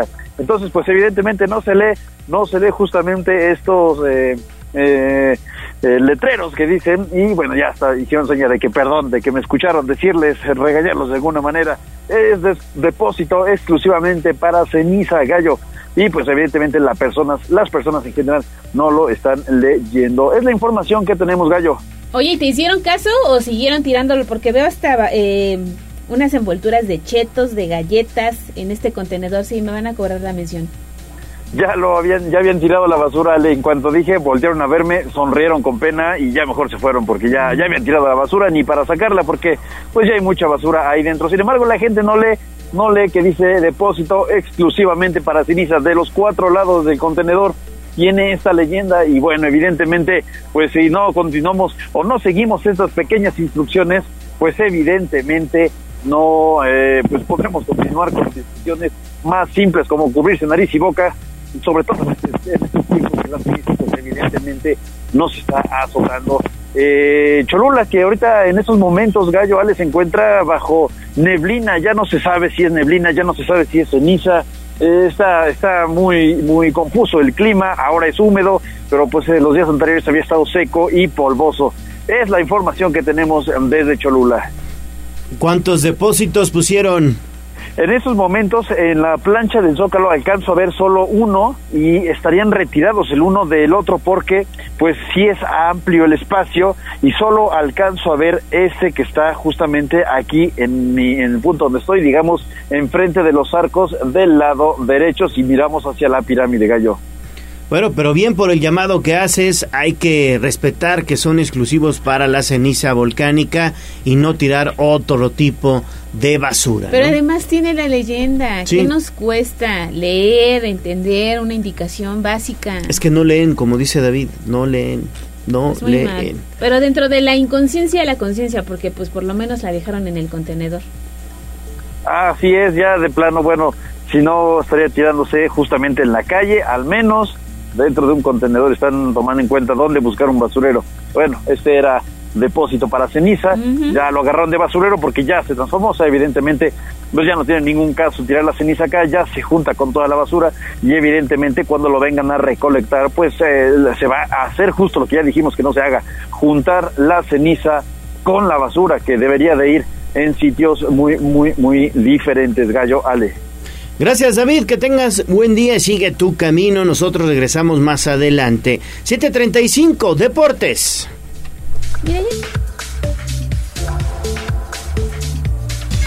Twitter, arroba Tribuna Deportes.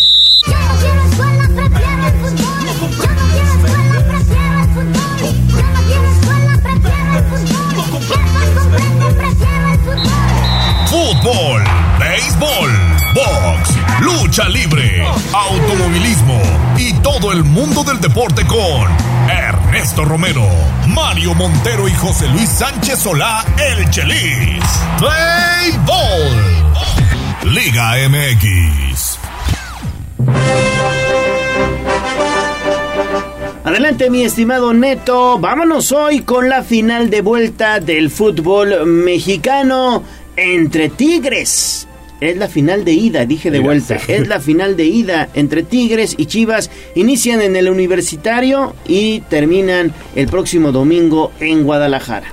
¿Qué tal, Gallo? Muy buenos días. Buenos días a todo el auditorio. Efectivamente, en una temporada en la que se ha desbaratado los pronósticos, Chivas, Chivas procurará dar otro paso para volver al trono del fútbol mexicano. Y es que las Chivas estarán visitando este jueves por la noche a Tigres en el partido de ida por la final del torneo clausura 2023 de la Liga MX. Y es que el Guadalajara pues ha sido la sorpresa en este campeonato porque con la dupla europea conformada por el entrenador serbio Beljo Paunovic y el español Fernando Hierro como director deportivo, pues terminaron terceros de la clasificación y luego en liguilla dejaron fuera a sus archirrivales, al Atlas y al América, en cuartos de final y semifinales respectivamente. Después de eliminar a dos clásicos rivales, Chivas estará topando con un Tigres que presume de un plantel, pues por así decirlo, repleto de veteranos, eh, que parecía haber dejado atrás su época de gloria, pero el club de Monterrey pues ha resurgido de la mano del uruguayo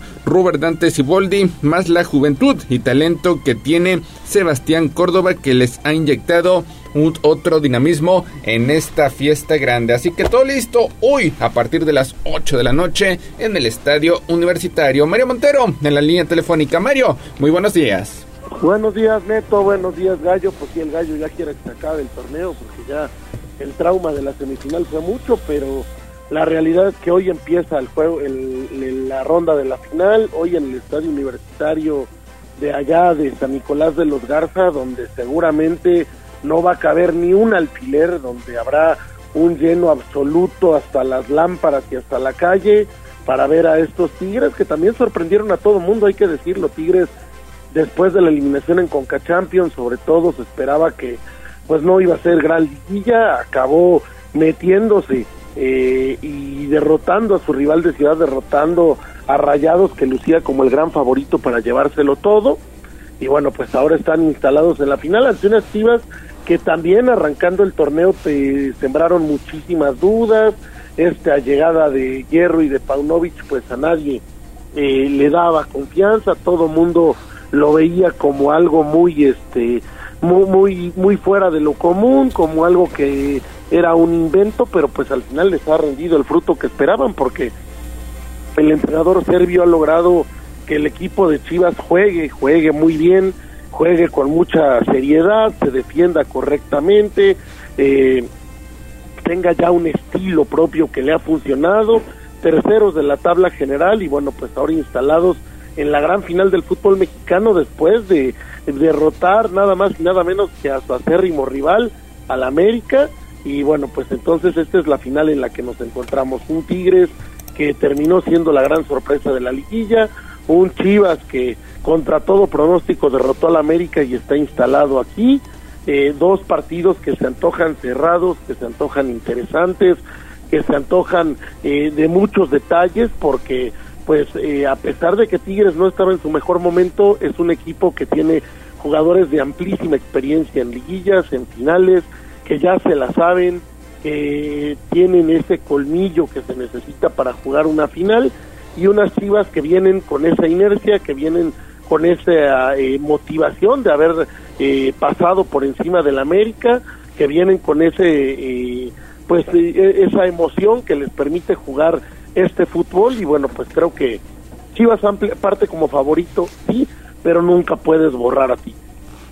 Sí, exactamente. La verdad es que nunca, nunca puedes confiarte, ni mucho menos con este equipo de Tigres que la verdad tiene jugadores muy, muy experimentados, comenzando en la portería con Nahuel Guzmán, posteriormente pues ahí tienes a jugadores como Aquino, que lleva ya muchos, muchos años jugando liguillas en el fútbol mexicano, como Pizarro, como el mismo Guiñac, ahora con esta dupla que ha hecho entre Córdoba y Laines, los Tigres son muy peligrosos y bueno, darán muchos dolores de cabeza nuevamente al Guadalajara, que hoy por hoy, bueno, pues yo veo una final muy, muy, muy nivelada. La verdad es que los dos equipos llegan con lo mejor que tienen y con el ánimo hasta arriba. Tigres le ganó a quien todos veían como el próximo campeón del fútbol mexicano, super líder, aparte lo hizo en su casa, sacó de la liguilla al Monterrey y qué decir de las Chivas que hicieron lo propio con el América en el denominado Aztecaso Neto.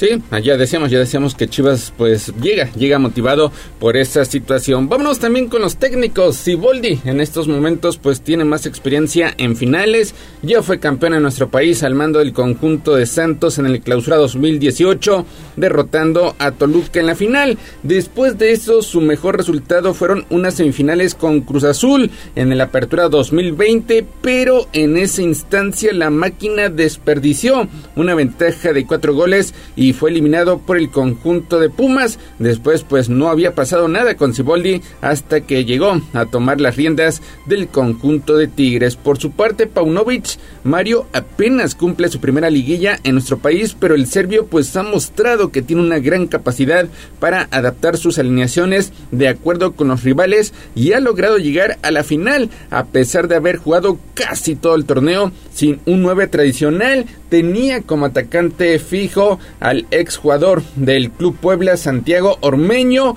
lo eh, cumple con una pretemporada donde hace anotaciones y curiosamente lo da de baja, arrancando el torneo y no refuerza ese sector, lo cual pues en un principio le generó bastantes críticas, pero pues ahí están los resultados, tercero de la tabla general y en estos momentos finalistas, ¿quién tiene más ventaja en la dirección técnica? Tigres con Ciboldi o Chivas con Paunovic. Bueno, Siboldi llegó como bombero a Tigres, también hay que decirlo. Tigres tuvo la traumática salida de Diego Coca, que se va a la selección. De ahí se quedan con el Chima, que simplemente no funcionó, donde hubo muchos problemas. Llega Siboldi a, pues, a apagar el fuego del rancho y a empezar de nuevo y le alcanza para llegar a una final, lo cual habla de la capacidad eh, del exportero. Y por el otro lado, Paunovic también llegó a Chivas muy cuestionado, se hablaba de que pues, nadie había querido el banquillo, que trajeron a un técnico europeo que no conocía el fútbol mexicano, que venía de haber fracasado en un equipo del MLS y bueno, pues Paunovic demostró que tiene conocimientos, que tiene personalidad, que sabe armar un equipo correctamente, que estudia bien a sus rivales, que estudia bien sus partidos, un técnico serio, un técnico muy trabajador. Creo que pues la ventaja no es para nadie, al final Siboldi tiene la experiencia, pero Paunovic ya demostró esa capacidad. Entonces, pues creo que también habrá un duelo interesante en las pizarras. Creo que Siboldi va a seguir con lo mismo, va a seguir ah, aprovechando a Guiñac como ariete y jalando la marca para abrir el espacio para los creativos, para Córdoba y para Laines. Y en el caso de Chivas, pues en lo que les ha funcionado toda la temporada, ¿no? Ese fútbol defensivo correcto, defensivo muy, muy serio atrás y que aprovecha las oportunidades que tiene. Entonces, pues, eh, duelo de pizarras, repito, interesante, cerrado, un técnico que no tiene experiencia, pero que ya se la sabe. Hablando de jugadores, ¿qué pesará también para esta gran final? El momento que vive Sebastián Córdoba, que ha sido determinante en cada uno de los partidos de fiesta grande, lo hizo ante el conjunto de Toluca cuando parecía que Tigres desperdiciaba una ventaja de tres anotaciones, convierte el tanto que le da el pase a las semifinales, lo hizo, lo hizo frente al conjunto de Monterrey cuando parecía que la misión iba a ser imposible porque enfrentabas al superlíder faltando poco más de 10 minutos para que concluyera el compromiso aparece Sebastián Córdoba o del lado de Chivas el caso de Pocho Guzmán que ha tenido una gran temporada prácticamente ha tomado al equipo en los hombros eh, se ha hecho injusticia porque pues a pesar de esa buena temporada Diego Coca técnico de la selección mexicana ni siquiera lo tiene en el radar qué jugador pesará más en esta final, en estos dos compromisos. Después de haber sido descartado en América, llegó a Tigres, cuestionado, no empezó a jugar su mejor fútbol, pero ahora ha encontrado nivel, ha aprovechado estos espacios que le abre Guiñac, que es un jugador habilidoso, un jugador incómodo para las defensas, pues obviamente será la gran esperanza del equipo de Tigres. Y por el otro lado pues el Pocho Guzmán ha tenido un temporadón, ha metido goles, ha sido una verdadera pesadilla para los rivales de las Chivas, fue una pesadilla absoluta para el América, simplemente no encontraron cómo detenerlo en el eh, sobre todo en el partido de vuelta el América no encontró respuestas para el delantero mexicano y creo que pues ambos son talentos, ambos son grandes grandes jugadores ambos mexicanos, lo cual también me da muchísimo gusto que sean de los que se esté hablando en este momento. Y bueno, pues creo que Guzmán con esta temporada que ha tenido va a pesar mucho más. Pues entonces ahí están, ahí están. Fortalezas por último, eh, Mario, fortalezas, debilidades de cada uno de los equipos. Fortaleza de Chivas, el juego de conjunto, definitivamente esa defensa seria, esa defensa muy bien tejida que ha logrado armar Paunovic, que permite que Chivas juegue con tranquilidad el ataque porque atrás es un equipo que es muy difícil de atacar, creo que esa es la gran fortaleza de Chivas, un pollo briseño que se ha convertido en un líder absoluto de, este eh, planteamiento y que además pues ha jugado con muchísima personalidad. Esa es la, gran fortaleza de Chivas. Y la fortaleza de Tigres es la experiencia, eh, la experiencia de Guiñac, la experiencia y el colmillo retorcido de Nahuel, eh, este, este Córdoba que también ya tiene años en liguilla, en fin, creo que creo que la experiencia es el fuerte de, de Tigres. Y creo que por ahí ese ese juego mañoso que tiene el equipo de Monterrey es lo que podría lograr hacer que pues consiga la sorpresa. ¿Y las debilidades? La debilidad de Chivas, para mí, la falta de ataque, la falta de gol es algo que a Chivas le dolió mucho durante todo el torneo, sin embargo, contra América no se vio, metió los goles que necesitaba, entonces, pues esa falta de nueve natural, esa falta de gol que a Chivas se le ha moldado, creo que esa es la única debilidad que le veo y, la, y en el caso de Tigres la veteranía de algunos de sus elementos. Es cierto que ya a Guiñac los balones en profundidad le cuestan un poquito, ya a veces no los alcanza. Es cierto que hay jugadores que ya están cumpliendo su ciclo en Tigres y a lo mejor pues esa sería la debilidad del equipo de Monterrey. Y pues ya, para concluir este capítulo, Mario, tu pronóstico exclusivamente para esta noche en el Estadio Universitario. Yo creo que esta noche en el Estadio Universitario va a haber un empate va a haber un empate, Tigres no va a lograr ventaja, Chivas se va a defender muy bien, va a jugar con mucha inteligencia, va a saber manejar el marcador para buscar la victoria de vuelta en el estadio de las Chivas del domingo.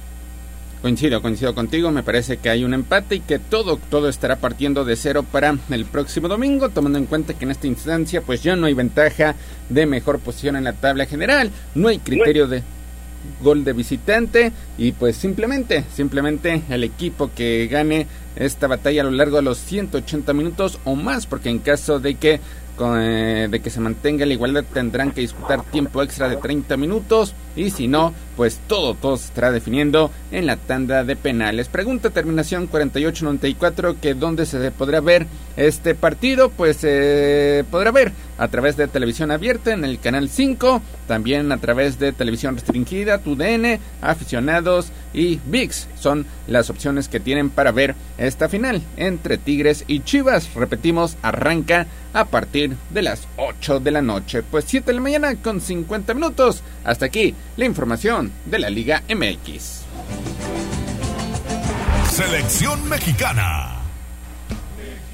Vámonos con información de la selección mexicana, Mario, porque ayer Julio Davino fue nombrado director deportivo de selecciones nacionales y el argentino Andrés Ligini quedó a cargo de las selecciones juveniles, fue lo que anunció la Federación Mexicana de Fútbol. Y es que Davino, de 47 años, hay que recordar que fue jugador profesional durante 18 años, disputó 85 partidos con la selección mexicana, como dirigente ya fue presidente de Monterrey entre 2015 y 2022, una etapa en la que ganó un título de liga, dos ligas de campeones de CONCACAF y par de copas MX. Termina reemplazando a Jaime Ordiales, quien dejó el cargo a principios de mayo. No cumplió ni medio año en funciones tras haber sustituido a Gerardo Torrado. Por su parte, Ligini ya trabajó en inferiores de Morelia durante cinco años también estuvo en la misma área con Boca Juniors en su país y con el CSK de Moscú entre 2011 y 2014.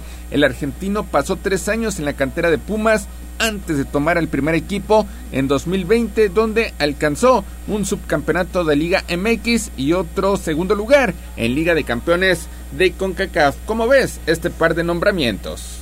Me gustan, me gustan los dos, ambos gente de fútbol, ambos gente muy seria el caso de Livini, pues lo platicaba el lunes con Chelis, me gusta mucho porque es un formador de jugadores extraordinario, es un hombre que hace ese trabajo desde hace muchísimos años en selecciones menores, pues seguramente estará viendo y reclutando talento, preparando talento para que algún día llegue a la selección mayor, es algo que nos ha hecho muchísima falta.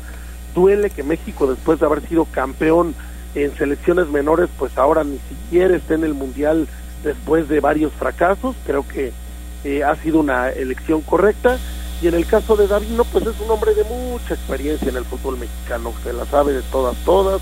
Ha sido campeón como jugador, ha sido campeón como directivo, ha conocido por dentro y por fuera y pues ojalá los dejen trabajar, es lo único que yo quisiera. Me gustan los nombramientos, me gusta que sea gente de fútbol, pero pues que los dejen trabajar y que no esté metiendo la mano la gente de pantalón largo ni los ventados promotores. Veremos, veremos cuáles son los resultados porque pues ya vienen, ya vienen a continuación pues las pruebas más importantes de este 2023 que serán la Liga de Naciones de CONCACAF y también la Copa Oro. Y por cierto, como parte de su preparación para enfrentar ese partido clave de Liga de Naciones de CONCACAF ante Estados Unidos, México eh, se anunció ayer que estará enfrentando a Guatemala el próximo miércoles 7 de junio en Mazatlán. Así los mexicanos eh, posteriormente se estarán midiendo a Estados Unidos el 15 de junio en Las Vegas por la semifinal del torneo regional de naciones. Y así la Federación Mexicana de Fútbol anunció que el Tri jugará por primera ocasión en Mazatlán, que tiene fútbol de primera división apenas desde 2020, pero ha sido cuna de futbolistas como Héctor Moreno, Luis Romo, Eric Gutiérrez, Jesús Angulo y los retirados Francisco Javier El Maza Rodríguez, Jared Borghetti y Omar Bravo, Mario. Sí, el Estadio Kraken será eh, casa de la selección nacional en este mes de junio, donde México pues se enfrentará a Guatemala en este duelo de preparación vamos a ver, seguramente será una fiesta ya en el Pacífico mexicano y pues ojalá el duelo sea eh, lo que México necesita para poder, lo que necesita Diego Coca más bien para poder preparar una alineación, para poder preparar este partido tan complicado ante Estados Unidos en Las Vegas. Vamos a ver eh, que esta convocatoria cómo viene, seguramente vendrán todos los europeos, seguramente armará plantel completo y Estados Unidos también hará lo propio. Eso es, es es una realidad que México va a enfrentar un equipo muy difícil. Y pues bueno, la, la primera gran prueba de la era Diego Coca, que por cierto, pues dicen los directivos, dice la gente de, que apenas fue nombrada, que es obligación ganar esta Nations League, que es uno de los puntos inamovibles entre las condiciones que se le pusieron a Diego Coca, pues ojalá, ojalá si sea, vamos a esperar, vamos a ver cómo luce esta selección, pero la realidad, repito, es que habrá toda una fiesta allá en el Pacífico mexicano. Será, será el partido número 37 en la historia entre mexicanos y guatemaltecos. El Tri lleva una ventaja con 23 victorias, 9 empates y solamente 4 derrotas. Además, México tendrá otro partido adicional antes de medirse ante los Estados Unidos. Chocará ante Camerún en San Diego el próximo 10 de junio. Así que Mario, serán esos dos partidos compromisos ante Guatemala y Camerún antes de enfrentar a Estados Unidos el próximo 15 de junio dos partidos donde tiene, repito, la oportunidad Diego Coca de observar al equipo, de observar el nivel en el que vienen los que regresan de Europa después de la temporada y preparar, preparar un duelo ante Estados Unidos que es obligación ganar. Pues ya estaremos, ya estaremos al pendiente de la convocatoria que se estará dando a conocer en los próximos días. 7 de la mañana con 55 minutos. Hasta aquí la información de la selección mexicana.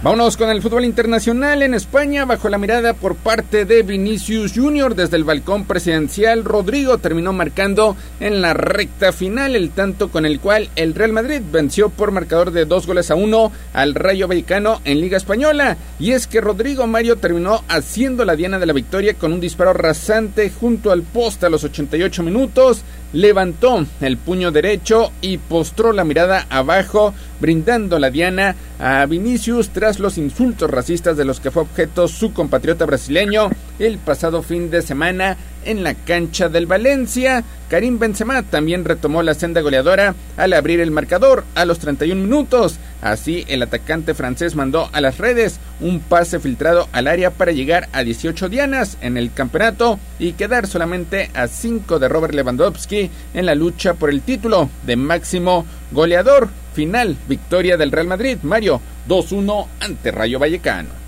Bueno, pues ya no, ya realmente ya no se juega mucho en España, ya lo que el Madrid está jugando es no quedar tercero atrás del Atlético, ya el Barcelona ya es campeón, ya eh, solamente este título de goleo que trae todavía Robert Lewandowski en la bolsa. Vamos a ver qué pasa en los últimos partidos, pero pues en la gran nota es este tema del racismo, de los insultos que recibió Vinicius, de la tarjeta roja que recibió y que luego le quitaron, de que se sentó en el palco junto a Florentino Pérez para ser ovacionado por la plana mayor, pues pura anécdota al final. Y por cierto, hablando del tema de Vinicius, que pues ha generado, ha generado muchísimas reacciones a nivel mundial, pues se dio a conocer que cuatro personas acusadas de colgar de un puente pues ese mensaje del jugador del Real Madrid, Vinicius Jr., fueron liberados ya este jueves en Madrid, aunque seguían investigados por posible crimen de odio. Un juez español prohibió a los cuatro sospechosos intentar comunicarse con el jugador brasileño, también les impuso una orden temporal de alejamiento de un kilómetro a la redonda desde las instalaciones de entrenamiento y el estadio del Real Madrid y les prohibió acercarse a esa distancia a cualquier estadio de fútbol en las cuatro horas previas y cuatro horas posteriores a los partidos de liga, Mario. Y la gente de los ultras del Atlético que colgaron una pancarta racista a principios de año, esto fue antes del derby madrileño, y pues bueno, es una cuestión muy, muy, muy lamentable. Los insultos racistas no tienen lugar en ninguna parte y pues que bueno que se esté investigando y que haya sanciones serias contra la gente que rompe estas reglas. Pues ahí están, ahí están. El presidente de la liga también ya mandó sus disculpas por los comentarios que había dado a conocer a principios de esta semana. Pues 7 de la mañana con 58 minutos. Mario Gallo, hasta aquí llegamos con la información deportiva. Gracias, Mario. Gracias, Gallo. Gracias, Neto. Que tengan muy buen día. Nos hablamos mañana. Gracias, gracias, Neto. Regresamos más adelante. Vamos a hacer una pausa y volvemos con más información.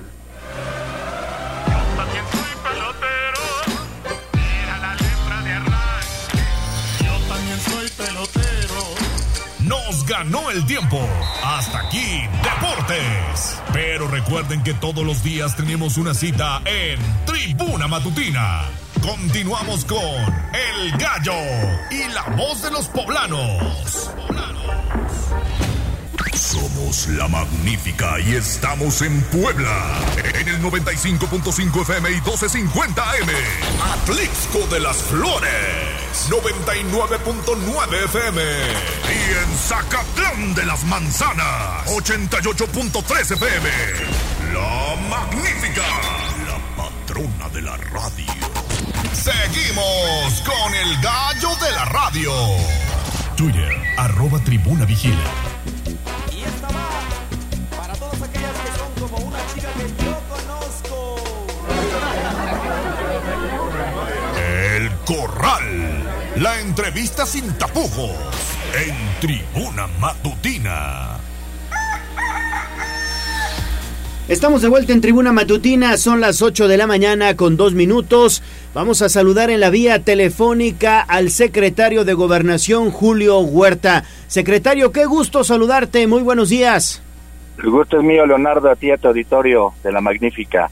Gracias, secretario. Pues platicar contigo, dándole seguimiento al volcán Popocatépetl. Incluso, bueno, pues ayer decía el presidente Andrés Manuel López Obrador que Don Goyo se está serenando. Ahorita en conferencia de prensa, el subsecretario de Gobernación, Andrés Villegas, dice que en 24 horas Don Goyo no ha presentado explosiones. ¿Qué tenemos? ¿Cómo vamos con el volcán, secretario?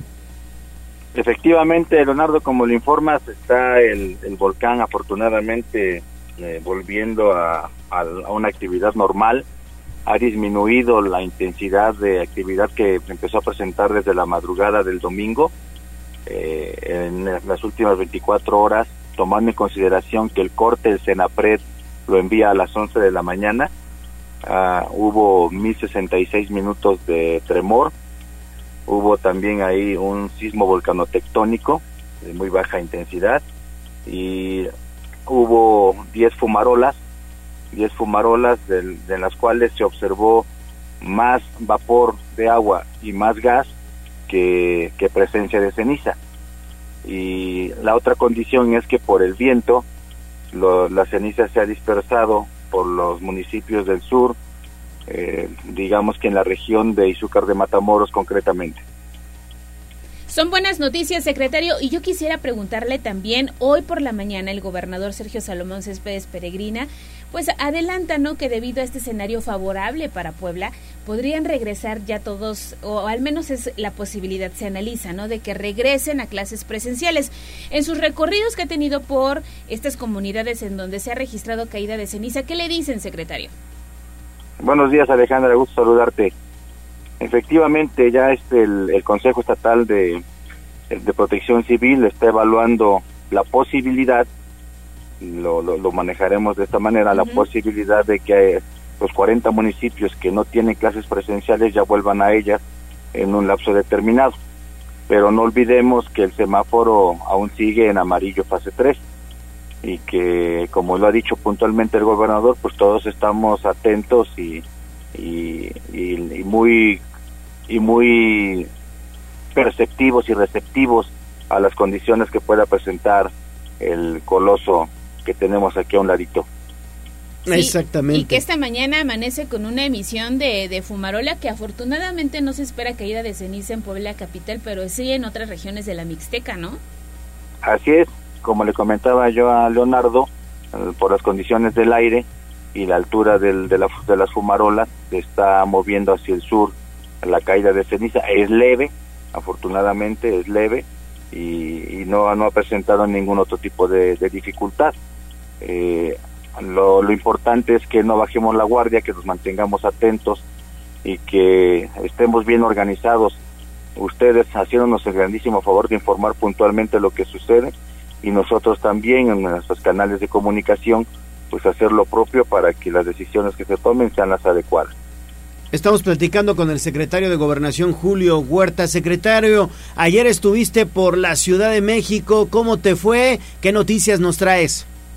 Nos fue muy bien, afortunadamente tuvimos algunas algunas charlas con precisamente tocando el tema del volcán con, con personal de Senapred.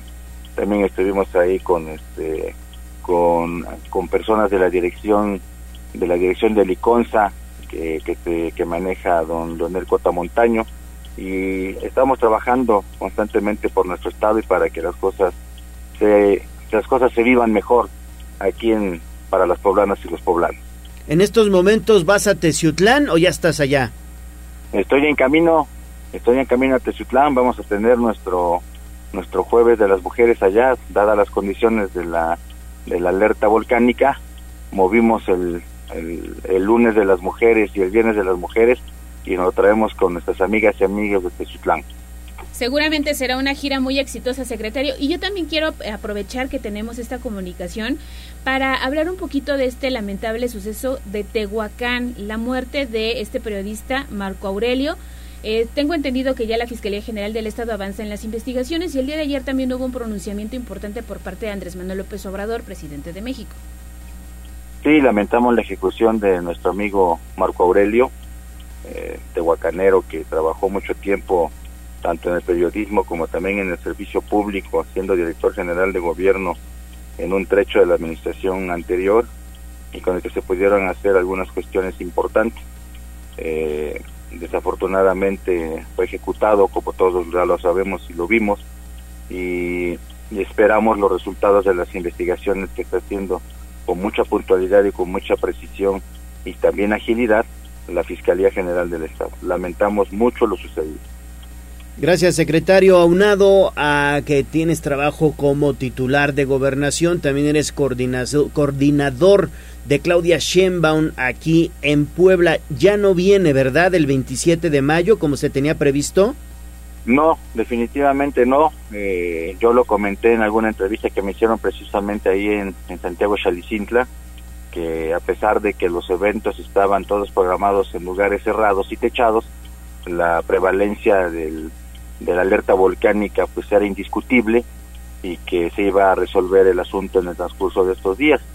Ayer ya se, se convino mover la fecha, todavía sin, sin, sin día determinado, para que con posterioridad la jefa de gobierno venga a hacer su gira de trabajo aquí a nuestra ciudad capital. Pues estaremos muy atentos entonces, secretario de Gobernación Julio Huerta. Gracias por la comunicación esta mañana. Gracias a ti, Alejandro. Perdón, gracias, Alejandra, y gracias, Leonardo. Abrazo para los dos. Cuídense Muchas mucho. gracias. Y está este, la invitación hecha para que nos acompañe un día de estos aquí en el estudio.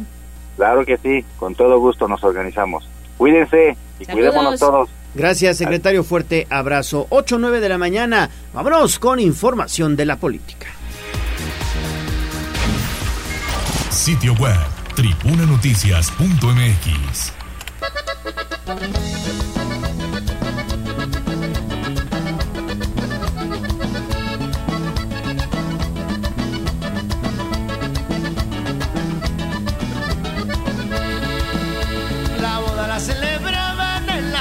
La boda la celebraban en la selva del coyote. Estaban los guajolotes cantando bien hacia azotes. Estaban bien borrachotes cuando llegó el tecolote. Cuando llegó el tecolote, calmándoles el mitote.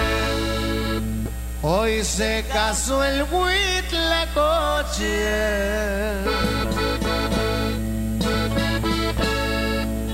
Con una urraca famosa, la boda la celebraban, allá por la rumorosa, la boda la celebraban, allá por la rumorosa. ¡Vamos! ¡Uy, uy! Échale compañita. Se decreta un receso hasta que se restablezca el orden. No te hagas pato. Vamos con información de la política. En Tribuna Matutina. 8 de la mañana con 10 minutos. Es un gusto saludar en esta mesa de trabajo, hoy en el estudio, a la presidenta municipal de San Martín Texmeluca, Norma Layón. Bienvenida, presidenta. Muchas gracias, muy buenos días. Buenos Me da días. mucho gusto saludarlos, saludar a todo tu auditorio, a toda la gente que nos ve a través de sus páginas. Un abrazo muy fuerte. Con alergia por la ceniza, ¿verdad? Con alergia, llevo dos semanas Sí, caray. y es una alergia terrible. Hay que cuidarse muchísimo. Muchísimo. Pero además, bueno, esto se debe porque ha hecho un recorrido, ¿no? Por el municipio, para ver las condiciones, un trabajo que no para por parte de la presidenta municipal de San Martín. Los tianguistas también. Sí. Mira, creo que nuestra responsabilidad y nuestra obligación es estar todo el tiempo en campo, trabajando, y es algo que ha caracterizado nuestro gobierno. Mi equipo y yo somos mucho de estar afuera en las comunidades, en las juntas auxiliares, y viendo qué pasa, qué necesita la gente. Y desde luego con esta contingencia hicimos un recorrido por los seis puntos que teníamos preparados como albergues y desde luego pues sí, la ceniza afecta muchísimo las vías respiratorias y aunque andábamos con cubreboca, Claro. hay que decirle a toda la gente que por favor se cuiden porque sí daña mucho la, las vías respiratorias y los ojos. Sí. Y eso obligó también, Presidenta, a tomar medidas ahí en San Martín Texmelucan, donde ya pues el martes de Tianguis es toda una tradición, pero tomaron medidas sobre todo para evitar que se instalaran, por ejemplo, los puestos de comida, ¿no? Pues mira, la verdad es que el tema con los tianguistas es muy fácil. El tema con sus líderes o los que se dicen líderes es muy complicado porque es gente que de veras no se toca el corazón, no se pone la mano en el corazón. Eh, hemos tratado de sensibilizarlos muchas veces y sus intereses pues meramente son económicos, ¿no? Entonces, en un tema de contingencia como el que estamos viviendo o como el que pasamos en los días anteriores, sobre todo el fin de semana, pues tienen que tener conciencia y pues pedirle al 90% de los tianguistas que no son de San Martín, que nos visitan de otros estados, de otros municipios, pues que se queden en sus municipios a hacer sus ventas porque a ellos no les cae ceniza. Viene gente de Veracruz, viene gente de la Ciudad de México, viene gente de, de Poza Rica, de muchos lados. O sea, creo que tenemos alrededor de 60 municipios involucrados con sus propios estados que vienen a vender. Y eso es un entre un 80 y un 90% del grosor del tianguis. Entonces, los texmeluquenses son muy poquitos. Entonces los invité pues a que a que no vengan, ¿no? Si hay una contingencia, me ayudan más a mí y a ellos porque vienen a contagiarse o infectarse o a, a contraer alguna infección porque si se hubieran dado una vuelta por el terreno que ocupa el tianguis, Sí. que de hecho no es de ellos. ¿no? pues era una capa de 5 centímetros de ceniza. Entonces, es, es nada más tener conciencia, hacer las cosas de buena voluntad, desde el corazón. Estamos previ- previniendo un tema de salud, no es un capricho. Claro. ¿No? Y en estos momentos en el que tenemos contingencia por la actividad del coloso. Hay además, Presidenta, buena comunicación con autoridades estatales. ¿Qué le he dicho al secretario de Gobernación? Hoy por la mañana, bueno, ya tuvimos una charla con él para que pues esta situación de economía, de las escuelas y de normalidad que ya teníamos después de la pandemia vaya regresando poco a poco, ¿no? Bueno, la verdad es que no se afecta la economía por un día de contingencia de venta, ¿no? La economía ha ido en incremento después de la pandemia y San Martín pues es un municipio 100% comercial. Entonces, la gente ha retomado sus actividades de una manera espectacular y los ciudadanos han respondido, nuestros visitantes siguen yendo al municipio y hoy en el municipio no tenemos una queja constante de, del incremento de la economía o de la estabilización de la economía. Creo que es un municipio muy benévolo, entonces pues creo que vamos bien, creo que vamos bien y esa, esa reflexión es la que yo hice. Dije, a ver, tampoco se van a quedar sin comer si no venden un día, ¿no? No, tampoco podemos caer en la exageración o en el drama, ¿no? Y no puedo generalizar porque hubo gente muy consciente que dijo, Presidenta, desde luego yo no voy a salir a vender, ¿no? Los, los complicados son los líderes, los que están, los que están en contra del gobierno, los demás no. Todos los demás hacen conciencia, están sumamente eh, preparados también para cualquier contingencia y colaboran con nosotros. Y eso se agradece muchísimo porque mi obligación es cuidar en todos los ámbitos a la ciudadanía. Oiga, Presidenta, y bueno, le damos un giro a la información. ¿Cómo van las actividades en esta Asociación de Autoridades Locales de México, en donde, bueno, pues también eres integrante y el trabajo sigue, ¿no? Estoy muy contenta porque fíjate que la Asociación de Alcaldes Locales de México cada día crece más. El año pasado fui vicepresidenta, este año me hicieron el honor de nombrarme presidenta adjunta. Exacto. Va a ser un año muy movido donde vamos a visitar pues toda la República, incluyendo pues el estado de Puebla, ¿no? Y, y estamos llevando pues muchas capacitaciones a los alcaldes, a los síndicos, síndicas, a, a los regidores de, de izquierda. No nada más es Morena, sino todos los partidos que representen a la izquierda están afiliados y asociados a esta asociación y a nosotros como, como autoridades también pues nos toca llevar nuestras buenas prácticas y dar conferencias y compartir hasta los proveedores que tenemos en cada municipio porque a veces hay prácticas muy buenas con muy buena aceptación Claro. y las compartimos, ¿no? Como la línea violeta, como los grupos CAS, que es mi caso, ¿no? Que ya tuvieron un reconocimiento a nivel nacional y eso pues nos llena de, de emoción y de satisfacción. Perfecto. Pues Presidenta Norma Layón, Presidenta Municipal de San Martín Texmelucan, que sigan los éxitos y sobre todo que siga el trabajo arduo que estás desempeñando allá en el municipio. Muchas gracias, gracias por la invitación, es un placer siempre estar aquí con ustedes y nos vemos pronto. Claro que sí, es tu casa, ya sabes. Gracias, muchas gracias. Gracias, Presidenta. Gracias, Presidenta. Gracias a ustedes. Pausa y volvemos con más. Vamos a un corte comercial y regresamos en menos de lo que canta un gallo. Esta es la magnífica, la patrona de la radio.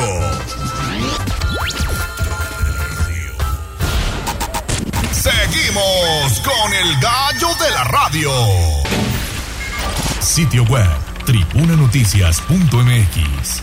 Respetable público, lucharán dos de tres caídas sin límite de tiempo. En esta esquina, el santo y cavernario. Y en esta otra, Blue y el Profundicemos en el tema. Hablemos con el gallinero. En Tribuna Matutina. Seguimos en Tribuna Matutina, 8 de la mañana con 20 minutos y es un gusto saludar en la línea telefónica al doctor Miguel Ángel Méndez Rojas. Él es profesor investigador del Departamento de Ciencias Químico-Biológicas de la Universidad de las Américas Puebla. Doctor, qué gusto saludarte, muy buenos días. Muy buenos días, Leonardo, muy buenos días. Gracias, doctor. Oiga, pues quisiéramos comentar con usted en torno a eh, pues el uso de la ceniza del volcán Popocatépetl que se le puede dar en la industria de la construcción. Sabemos las propiedades de la ceniza, pero bueno, pues usted comentaba en una entrevista que le hizo un diario de circulación nacional que puede ser muy importante también para la construcción, doctor. Sí, mira, imagínate que hemos estado en los últimos días tirando toneladas de, de, ceniza que podrían ser empleadas, como tú bien dices, en la industria de la construcción. Hay, hay un tipo de cemento que se puede hacer precisamente con la ceniza y que, bueno, pues ha, ha, sido conocido por la humanidad prácticamente desde tiempos de los romanos, ¿no? Y ve las construcciones que están allá todavía de pie. Exactamente. Sí. ¿Cuáles serían las propiedades que tiene la ceniza y sobre todo por qué puede servir precisamente para la edificación? Pues mira, este, desde el punto de vista químico, pues es un aluminosilicato, ¿no? Y, cuando se le combina con otros componentes químicos, por ejemplo con agua y con cal, así con hidróxido de calcio, se, se genera una mezcla de tipo cementante, ¿no? Muy parecido al, al cemento Portland, ¿no? Y, y, este cemento que tiene un nombre particular, cemento pusalínico, este, pues se puede utilizar, digamos, sobre todo en climas como el de México, ¿no? Climas cálidos, porque es un cemento que permite, digamos, una buena permeabilidad a la humedad, es decir, genera construcciones que además de resistentes van a ser frescas. Excelente, doctor. Muy buenos días. Los saludo con muchísimo gusto. Y yo quisiera preguntarle si desde la universidad se está analizando la ceniza que ha caído recientemente, porque a través de fotografías que hemos visto en redes sociales, la del el pasado que eh, 15 o 18 de mayo fue más negrita que la que cayó el fin de semana, que era más gris. ¿A qué se debe? ¿Sabe? Mire, esto se debe precisamente a que son diferentes tipos de materiales, ¿no? La, la primera ceniza, digamos, de más oscura, Ajá. esta es una ceniza, digamos, viejita, ¿no? Que, que viene de los procesos, digamos, de acumulación de, eh, digo, magma que se va enfriando y se queda formando parte del domo. Y bueno, en las primeras explosiones que tuvo el Popocatépetl, pues es la primera que está expulsada, pero esta última que estamos recibiendo es, digamos, de material más reciente, ¿no? De este que es empujado a través, digamos, del cráter. Y bueno, es mucho más fina, tiene una composición química parecida, pero ligeramente distinta en cuanto a, su contenido, por ejemplo, de sales, ¿no? Mientras la primera, eh, más oscura, tiene una mayor cantidad de magnesio y de hierro, esta, pues es más principalmente aluminosilicatos que contienen calcio, sodio, cloro, etcétera. Pero las dos son iguales de dañinas para la salud pues las dos van a causar problemas respiratorios si uno no está, digamos, usando un, un, cubrebocas y se expone haciendo actividades al aire libre, ¿no? Por eso es importante, porque son finalmente pues pequeñas piedras afiladas que si no tenemos precaución, pues pueden causar irritación y molestias respiratorias. Claro. Doctor, eh, también se habla de que la ceniza, recordemos, puede ser pues eh, buena para la agricultura, buena para los campos de cultivo. Sin embargo, hay otras voces que señalan que en exceso puede dañar, bueno, pues los productos agrícolas. ¿Cuál sería entonces eh, la situación con la ceniza, digamos, desde el punto de vista agrícola, doctor? Pues mire, este, finalmente es un micronutriente, ¿no? Por la gran cantidad de sales minerales que contiene, pero pues claro, si empieza a cubrir el follaje, las hojas, esto va a disminuir, digamos, la capacidad de las plantas pues de generar fotosíntesis y desarrollarse apropiadamente, pero mezclada con la tierra es excelente, digo, algunos de los lugares digamos este agrícolas, digamos más importantes que hay en el mundo, se encuentran precisamente en laderas o cercanías de volcanes. Ah, ok, perfecto. Entonces, entonces digamos que, como decía hace unos momentos, hay diferentes tipos de, de ceniza y alguna a lo mejor puede ser más dañina que otra, doctor. Sí, mire, para la salud humana lo mejor es tratar de evitar exponerse y respirarla, ¿no? Para las plantas, pues digo, no hay, no hay que tener miedo, ¿no? Hay que mezclarle ahí con la tierrita y esperar, ¿no? Porque finalmente los minerales que están ahí contenidos van a ir saliendo poco a poco y van a ser de beneficio para las plantas. Sí, y quisiera reiterarle la pregunta si hay algún proyecto que se esté trabajando, se está cocinando algo a raíz de esta actividad que ha tenido Don Goyo. Pues, pues fíjense que estos son el tipo de proyectos que deberíamos estar este, lanzando pues de manera inmediata, porque pues este lapso de tiempo en el cual pues, se estuvo emitiendo ceniza, pues ojalá ya no se repita ni se mantenga, ¿no? Porque pues ya queremos todos regresar a la normalidad, ¿no? Sin embargo, pues en este periodo las miles de toneladas de ceniza que ya están en todas partes y lamentablemente una gran cantidad de esta pues probablemente ya terminó en la basura, pudieron haberse aprovechado precisamente en centros de acopio para ser recolectada y procesada, pues porque hay comunidades que hubieran beneficiado un poco de tener pues cementos para reparación de calles, reparación de casas, etcétera, ¿no? O reparación de baches, por ejemplo. Reparación de baches, precisamente, mire, muy buena idea. Sí, fíjese, doctor, que en San Pedro Cholula se instaló un contenedor para recolectar ceniza, precisamente, pero ya sabe, como todo buen mexicano, entre que sí hacemos caso y no, porque pues ya vamos a depositar cualquier tipo de residuo. Sí, es una lástima, pero ojalá y todavía estamos a tiempo de, pues aquellos que todavía no han terminado de barrer sus azoteas, pues que las lleven a los centros de acopio y pues puedan tener, digamos, una utilidad. Muy bien, doctor.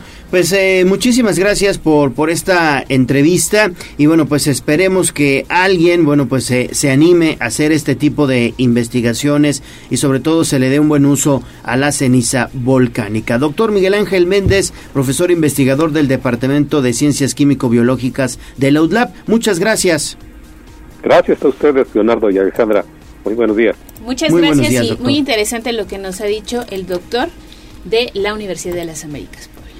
8.27 de la mañana, vámonos entonces con David Becerra, quien tiene un reporte de última hora. Vamos a conocer qué sucedió allá en el periférico ecológico y la incorporación de forjadores, porque hay un percance vial. Así es, ya tenemos en la línea David, estamos enlazando con él. Es que mira, anda además de patrullando la ciudad, modelando por algunas calles. ¿Ah, sí? Sí, mira, reporteando, dice él.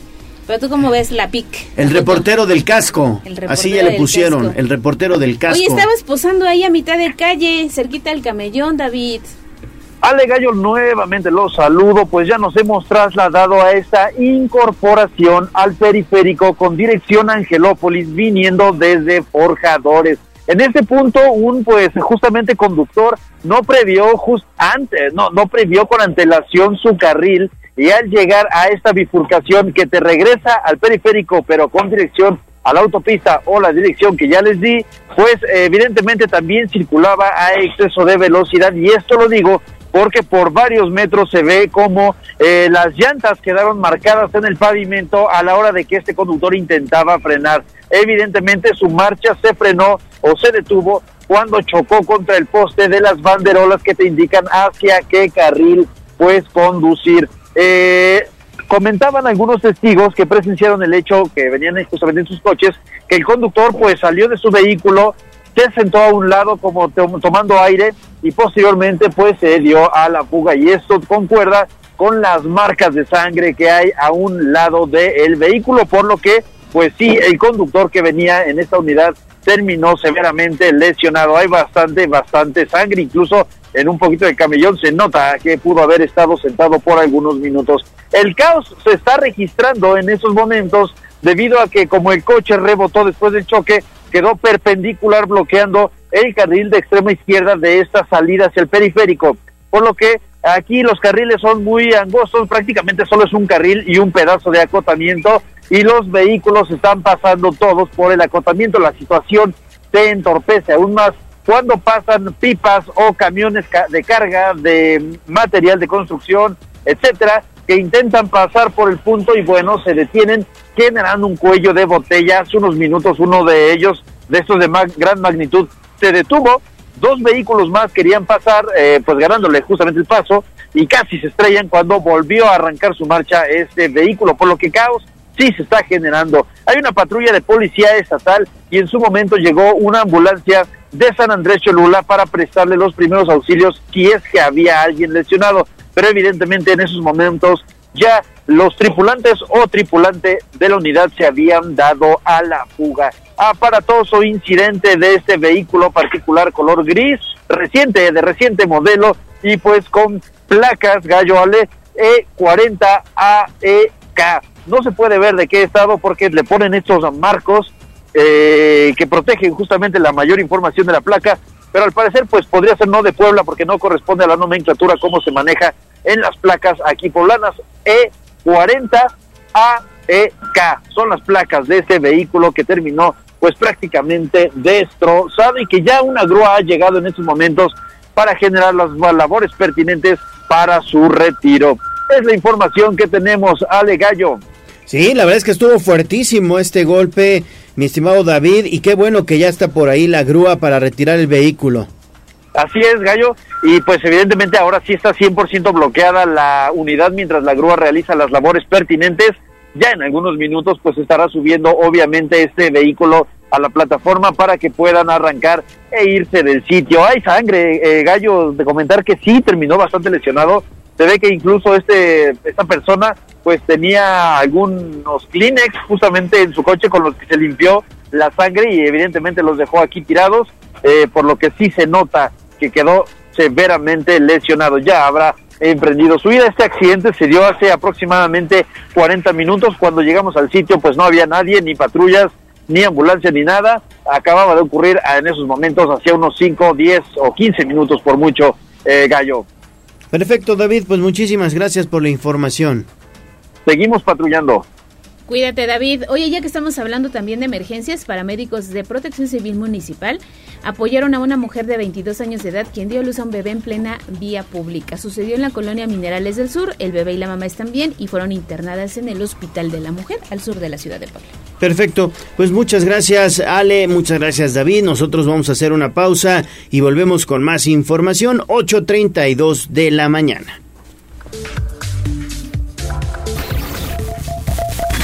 A un corte comercial y regresamos en menos de lo que canta un gallo. Esta es la magnífica, la patrona de la radio.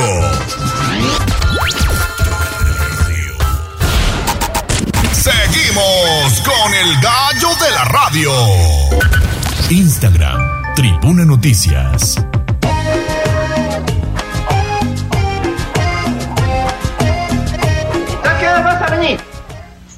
¿Yo? A la hora que se me dé mi regalada gana. Pero ni un minuto más tarde. Hay que ponerse enérgico. Reconocimiento, empoderamiento, capacidades y otros temas con Marisol Calva en Tribuna Matutina.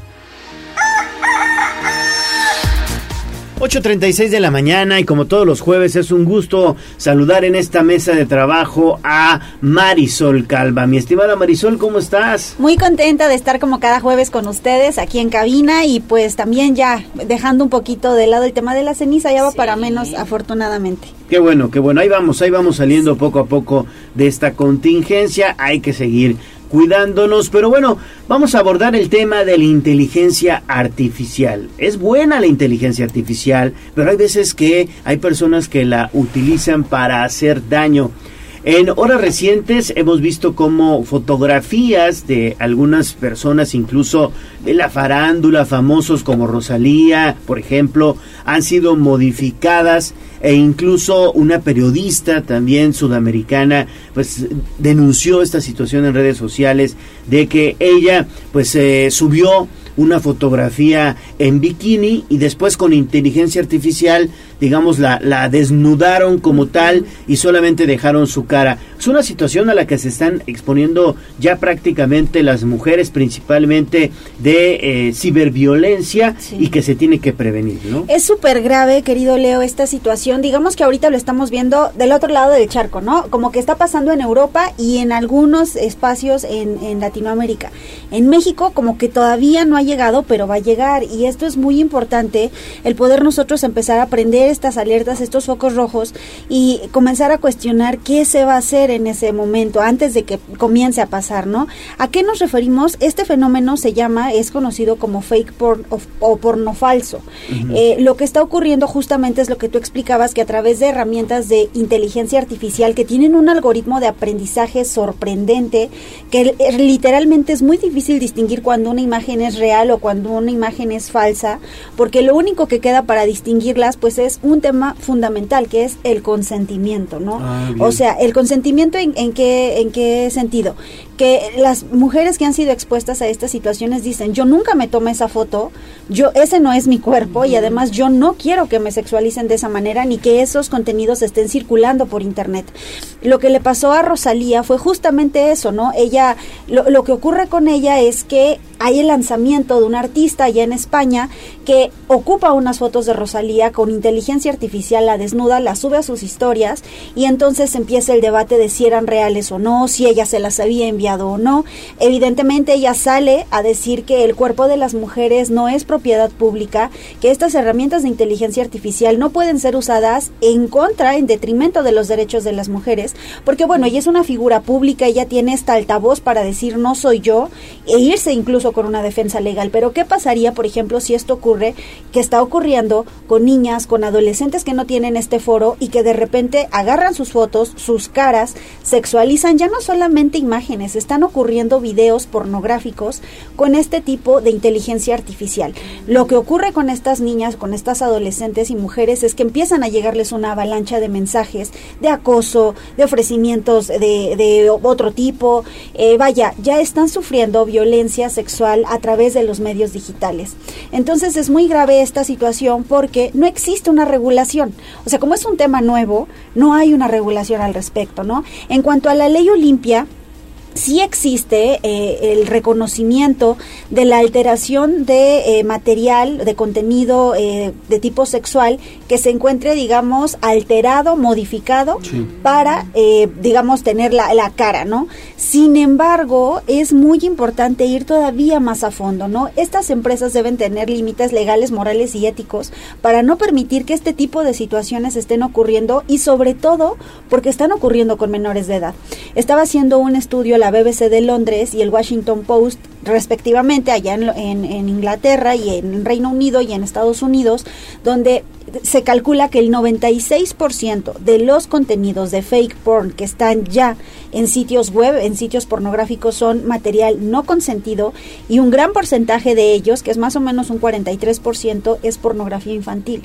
Hay muchísimas personas que son pedófilas que están ocupando estas tecnologías para generar contenido de tipo sexual infantil que es pornografía infantil.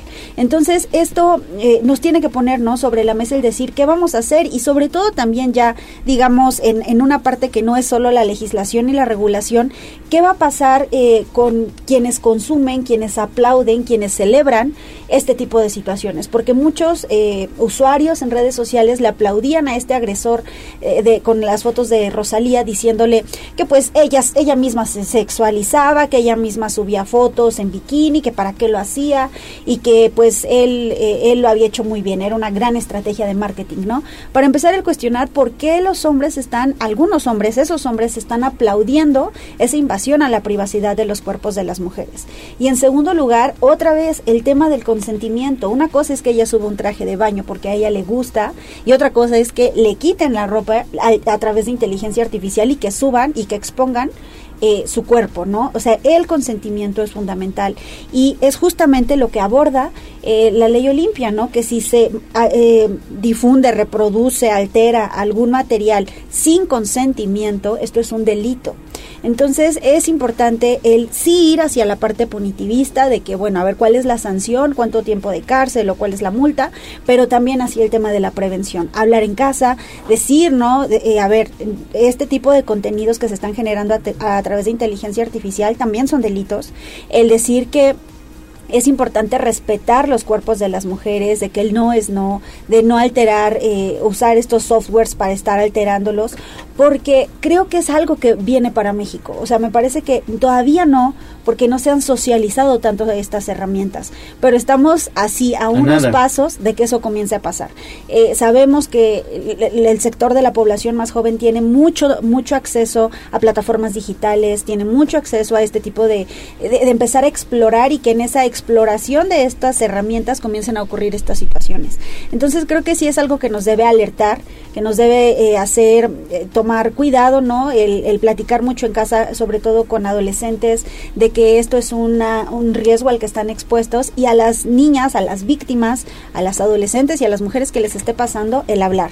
O sea, el hablar, el pedir ayuda, el que también esto es un delito y el que no lo normalicemos, no digamos como, bueno, pues ya, ya pasó. No, es un delito y, y es un ataque contra la integridad, la dignidad y la privacidad del- de los cuerpos de las mujeres, de las adolescentes y las niñas. Y es que ahora ya es muy fácil, Marisol. Hay aplicaciones que tú puedes descargar en tu teléfono y hacer la modificación. y también quería, bueno, hacer hincapié en la famosa huella digital porque la vamos dejando, vamos sí. subiendo contenido y no sabemos quién lo va a ver, quién lo va a compartir, a quiénes tenemos de amigos, ¿no? Sí. Y eso, ahí mucho ojo papás también. Sí, como papás eso es muy importante, o sea, si vamos a compartir fotos de nuestros hijos, el evitar, o sea, yo sé que a veces las vacaciones en la playa o en la alberca o vaya, este pues son muy bonitos y momentos que queremos compartir, pero sí no sabemos quién que a quién estamos eh, exponiéndoles, ¿no? O sea, si tú tienes tus cuentas privadas y dices, "No es que yo sí las subo porque están privadas", revisa bien que todos esos amigos que tú tienes agregados realmente son tus amigos, realmente son personas que existen, no son cuentas que agregaste nada más por agregar y querer sentirte que tienes muchos amigos. O sea, verificar quiénes son esas personas y en caso de que tus cuentas sean públicas, evitar compartir este tipo de fotografías, o sea, tal vez otro tipo de fotografías, pero no esas, porque desafortunadamente es lo que está pasando, ¿no? Hay, hay muchas fotos que se roban de internet de, de niños, sobre todo en vacaciones, y las ocupan para hacer este tipo de contenidos. Lo que le pasó a la periodista, ella sube un traje, una foto en traje de baño y la desnudan a través de inteligencia artificial. Entonces, vaya, el, no el decir, ay, no se tomen esas fotos, pero sí cuiden mucho, eh, pues quién, ¿no? ¿Quién está No, y ella decía, o sea, ellas. es que ya estoy harta de que estén haciendo eso. Todos los días me mandan mensajes, Sí. todos los días me dan, me hacen insinuaciones, Claro. todos los días me faltan al respeto, ¿no? Aguantar eso, pues no. Es acoso, es Es acoso, acoso. eso es acoso. y Imaginemos ahora que le pase a una niña o a un adolescente, ¿no? Porque al final eso lo que genera es tráfico hacia sus cuentas. Entonces, pues no todas tienen eh, las herramientas ni la inteligencia emocional para soportarlo, ¿no? Ha habido casos de, de, de, vaya, de mujeres que llegan hasta los suicidios por eh, la difusión de material íntimo sin su consentimiento, ¿no? Y en estos casos, cuando hablamos de que ni siquiera son reales esos contenidos, es todavía peor, ¿no? Entonces, bueno, sí, el, el tomar en consideración que esto está ocurriendo, no minimizarlo, prevenirlo en casa y pues sí, empezar a pensar de qué manera se van a regular estas empresas que prestan esta tecnología para evitar que este tipo de situaciones comiencen a ocurrir. Sí, urge, urge una regulación, también empezar a trabajar en eso. Muchísimas gracias, Marisol Muchas Calva. gracias, gracias, bonito día. Gracias, Marisol. Vamos a hacer una pausa y volvemos con más. Ya la recta final de Tribuna Matutina. Vamos a un corte comercial y regresamos en menos de lo que canta un gallo. Esta es la magnífica, la patrona de la radio.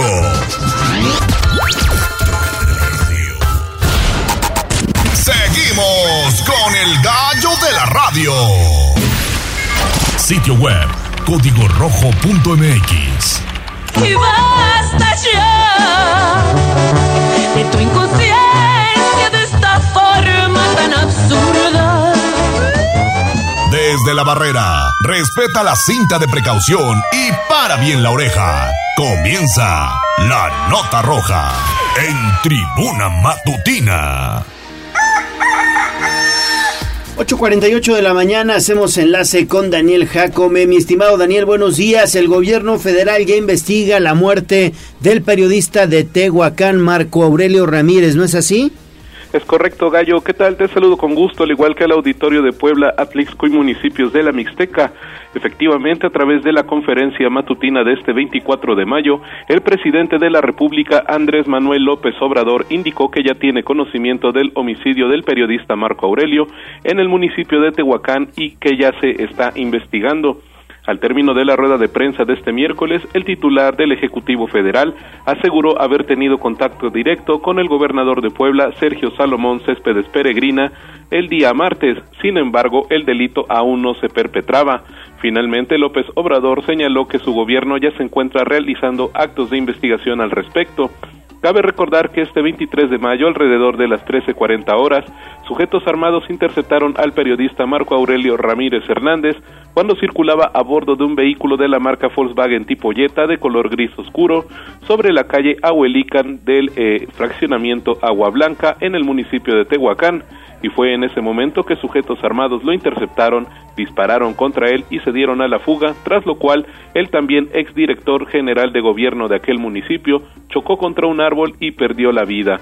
Hasta el momento se ignora el móvil de la ejecución, así como la identidad de los responsables, por lo que las autoridades de los tres órdenes de gobierno ya se encuentran investigando el caso. La información, Gallo. Gracias Daniel y seguimos contigo porque por el delito de extorsión un sujeto de nombre Edgar va a pasar casi dos años en las rejas, tras las rejas. Es correcto, Ale, ¿qué tal? Te saludo con gusto. Pues sí, por su responsabilidad en la comisión del delito de extorsión, la Fiscalía General del Estado de Puebla logró que se dictara sentencia condenatoria contra Edgar Omar. Eh, se acreditó que el 27 de junio de 2016, a través de la red social Facebook, el sentenciado contactó a la víctima menor de edad para amenazarla con publicar fotografías y videos de ella en redes sociales si no accedía a sus pretensiones económicas de cuatro mil pesos. La afectada realizó un primer pago el 6 de julio por 2.500 pesos.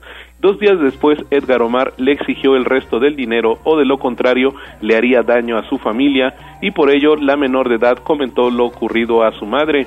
Con el apoyo de la Fiscalía de Puebla, el 13 de julio de 2016, en la colonia Guadalupe Hidalgo, agentes investigadores lograron la detención del señalado cuando recibió el dinero producto de la extorsión.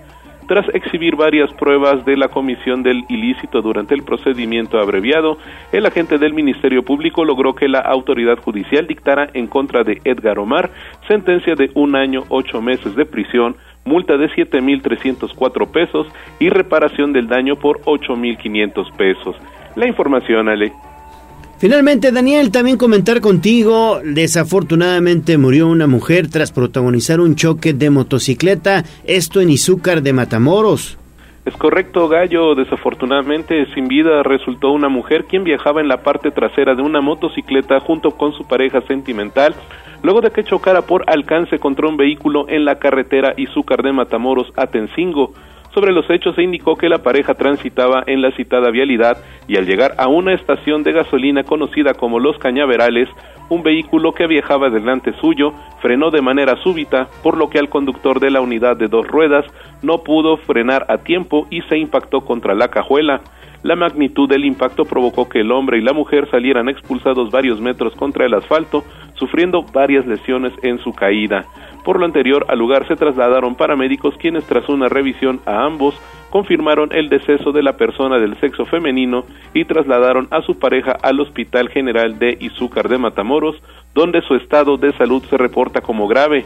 Por su parte, el conductor del vehículo se dio a la fuga con rumbo desconocido. El reporte. Perfecto, Daniel, pues muchísimas gracias por la información. Nos escuchamos mañana. 8.52, espectáculos.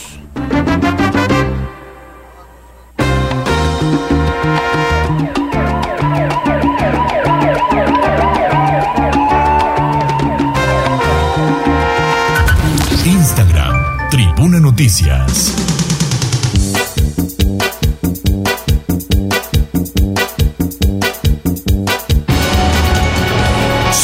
La tarima, espectáculos, chismes y mucho más. En Tribuna Matutina. 8.53, Pedro Jiménez. Hola. ¿Cómo estás? Pues bien, bien, un poquito tristes amigos, porque pasó? pues, el día de ayer se nos fue el, el ícono del rock and roll, La reina del rock and roll. Tina Turner. Yo no era fan, pero la Eh. Sí, sí, Todos. sí, sí, definitivamente La todos conoces. conocimos sus canciones, Sí. por supuesto. Y pues a los 83 años, ya, o sea, eh, siento que el mundo que conocemos está desapareciendo. Sí, caray. Desafortunadamente se nos fue a los 83 años, aún no se dan exactamente las causas de, de su fallecimiento. Sin embargo, bueno, pues desde 2016 fue que diagnosticada como con cáncer intestinal. Sí fue algo complicado. Al día siguiente, bueno, pues tuvo que eh, necesitar un trasplante de riñón a raíz de pues todo el medicamento que estaba tomando para la sang- para la presión sanguínea. Y pues eh, todo empezó, bueno, se, resume que todo empezó desde el 2013, cuando pues tuvo un accidente eh, cerebrovascular en el que pues tuvo un derrame. Entonces pues ahí empezó otra vez, pues como niño chiquito, a empezar a caminar, a hablar, etcétera. Entonces ya tuvo bastantes complicaciones. Pero pues quién no recuerda a la diva, o sea, Todo. sí, vaya pelucas güeras. Sí, y además leía que este, estuvo enamorada de Mick Jagger. Sí, ¿Qué sí. tal, eh? Sí, sí, sí, y pues le enseñó a bailar, él, ella fue quien le enseñó a bailar y eso que pues Mick Jagger era conocido por sus pasos de baile. The Rolling Stones. Es correcto, pues ella fue quien le, le, le enseñó sus, sus pasos, pero pues ya. Sí, sí, sí, la verdad es que Tina Turner fue un ícono del rock and roll, fue la reina y eh, tuvo colaboraciones muy muy cercanas con Mick Jagger precisamente, con Elton John también, con Elton John, incluso eh, actuó en algunas en algunas películas, Ajá, también en estuvo Mad Max estuvo en Mad Max estuvo también supuesto. De, de actriz y ya vivía en el retiro, ella se fue a vivir a Suiza. Ajá. Ella estaba en Suiza, pues obviamente la pasaba muy a gusto allá en Suiza, se vive otro tipo, digamos, de, de nivel eh, de vida, pero mira, le llegó esta enfermedad y, y nunca la pudo superar, muy, Sí. muy difícil, desafortunadamente ayer, ayer falleció. Es ahí cuando pues eh, dices, ¿no? Tienes que, ella lo decía mucho, eh, pues todo el mundo podrá decir que su vida era fue muy trágica, a pesar de que el matrimonio que tuvo con Ike Turner, quien fue quien la registró, ajá, y le cambió el nombre oficialmente. Él fue al registro civil y dijo, ya no quiero que se llame Ann Moe, ya ahora quiero que se llame Tina Turner. Y ella pues dijo, ¿por qué me cambiaste el nombre, no? Que a raíz de ahí, bueno, pues ella dice, pues podrán pensar que mi matrimonio fue muy tormentoso, fue pues sí, fue violento, pero pues al final de cuentas yo siento que fue lo que me sirvió de experiencia. El decidir dejarlo fue lo que ayudó a catapultarme para pues también decir yo no quiero esto, yo no deseo el otro y pues es un ejemplo también de que pues en ese momento, en la época de los 80, cuando ella decide separarse, no había este tipo de, de, de noticias, ¿no? O sea, sí sabía que, eh, que existía la violencia doméstica, pero no era pública. Entonces es ya que una, un artista, Sí, un artista lo dijera, es como dio una visibilidad impresionante. ni la ¿no? apertura para que una mujer de- con ese color de piel pudiera Exacto, convertirse pudiera- en sí. una figura a nivel mundial. Sí, entonces la verdad, ella es ícono por diferentes Sí. cosas, entonces la verdad se le, se le admira mucho y pues lamentablemente pues el ciclo de vida de cada uno, ¿no? Llega, llega a su fin. Y pues lo que comentaban ahorita con, con, con Marisol este Cálvalo de precisamente las, las fotos de, De de Rosalía, ¿no? ¿no? que también claro. está, también es otro tema que es un nuevo tipo de violencia que pues con los nuevos medios vienen pues nuevo tipo de, de personas que a todo le buscan, ¿no? Lo lamentable es que fue otro artista Ajá. de reggaetón Sí. quien este, ¿Quién hizo esto, ¿no? Exactamente. Y, y al principio dijo, sí, yo fui el creador, ¿no? Como apláudanme Ajá. por lo que acabo de hacer.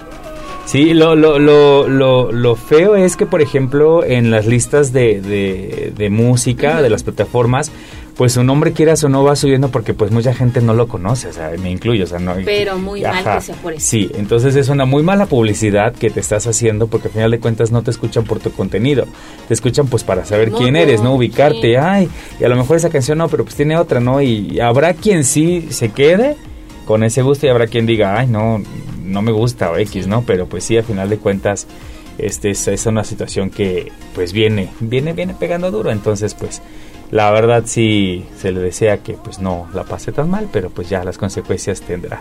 Sí, muy mal este de ese joven, ¿no? Que compartió esta fotografía Sí. de Rosalía y Rosalía finalmente aprovechó para decir, yo no soy, Es correcto. voy a tomar acciones legales y a ver qué pasa. Pues sí, es lo que lo que tiene que hacer, digo, a final de cuentas ella salió, no no dejó pasar mucho tiempo, por aquí salió y dijo, bye. Y Lo que decíamos con Marisol, esto es apenas el inicio, ¿eh? Vienen más casos de esta naturaleza, lamentablemente, y tiene que haber sanciones muy, muy fuertes, castigos muy fuertes. Incluso de hasta cárcel, porque Sí. si no va a ser una bronca, ¿eh? Sí, y ella es porque, bueno, en este caso Rosalía porque es una figura pública, ¿no? Sí, sí, no, al rato imagínate, me van a poner con un core powers y, o sea, Sí, una no, parte de mí lo voy a agradecer, pero pues, claro. ajá, o sea, Ajá, pero no, no, o sea, no tampoco. tienes ni los reflectores. Es correcto, ¿no? o sea, sí Sí, los como reflectores, que sí. dónde. Ahí donde trabaja. Ah, bueno, bueno, sí, en todo México Y es aparadores. Ay, Sí, por los aparadores. Pensé Muy bien, que ya se estaba aquí en las redes sociales. Qué bárbaros. Sí, sí. Pero Sí. pues sí, cuídense amigos. De cualquier manera, cuidémonos porque pues ya no sabemos quién está detrás del otro lado de la pantalla. Gracias, amigo. A ustedes, muy Nos bonito escuchamos jueves, mañana, ¿eh? Por supuesto que sí. Mañana nos escuchamos. Gracias, Aura Mones, Doña Aura en la operación técnica. Aura, Doña Abraham Aurita. Merino en la producción. Don Abraham. Don Abraham Merino. Jazz Guevara en las redes sociales, siempre pendiente. Ale, nos vamos. Nos vamos, mañana aquí tenemos una cita para cerrar ya la semana. Esta semana que ha sido bañadita en ceniza, pero que no baje el ánimo. Se despide de ustedes su amigo Leonardo Torija, el gallo de la radio. Adiós. Y don Peter, don Peter. Adiós, amor, me voy de ti y esta vez para siempre. Aquí terminamos. Tribuna Matutina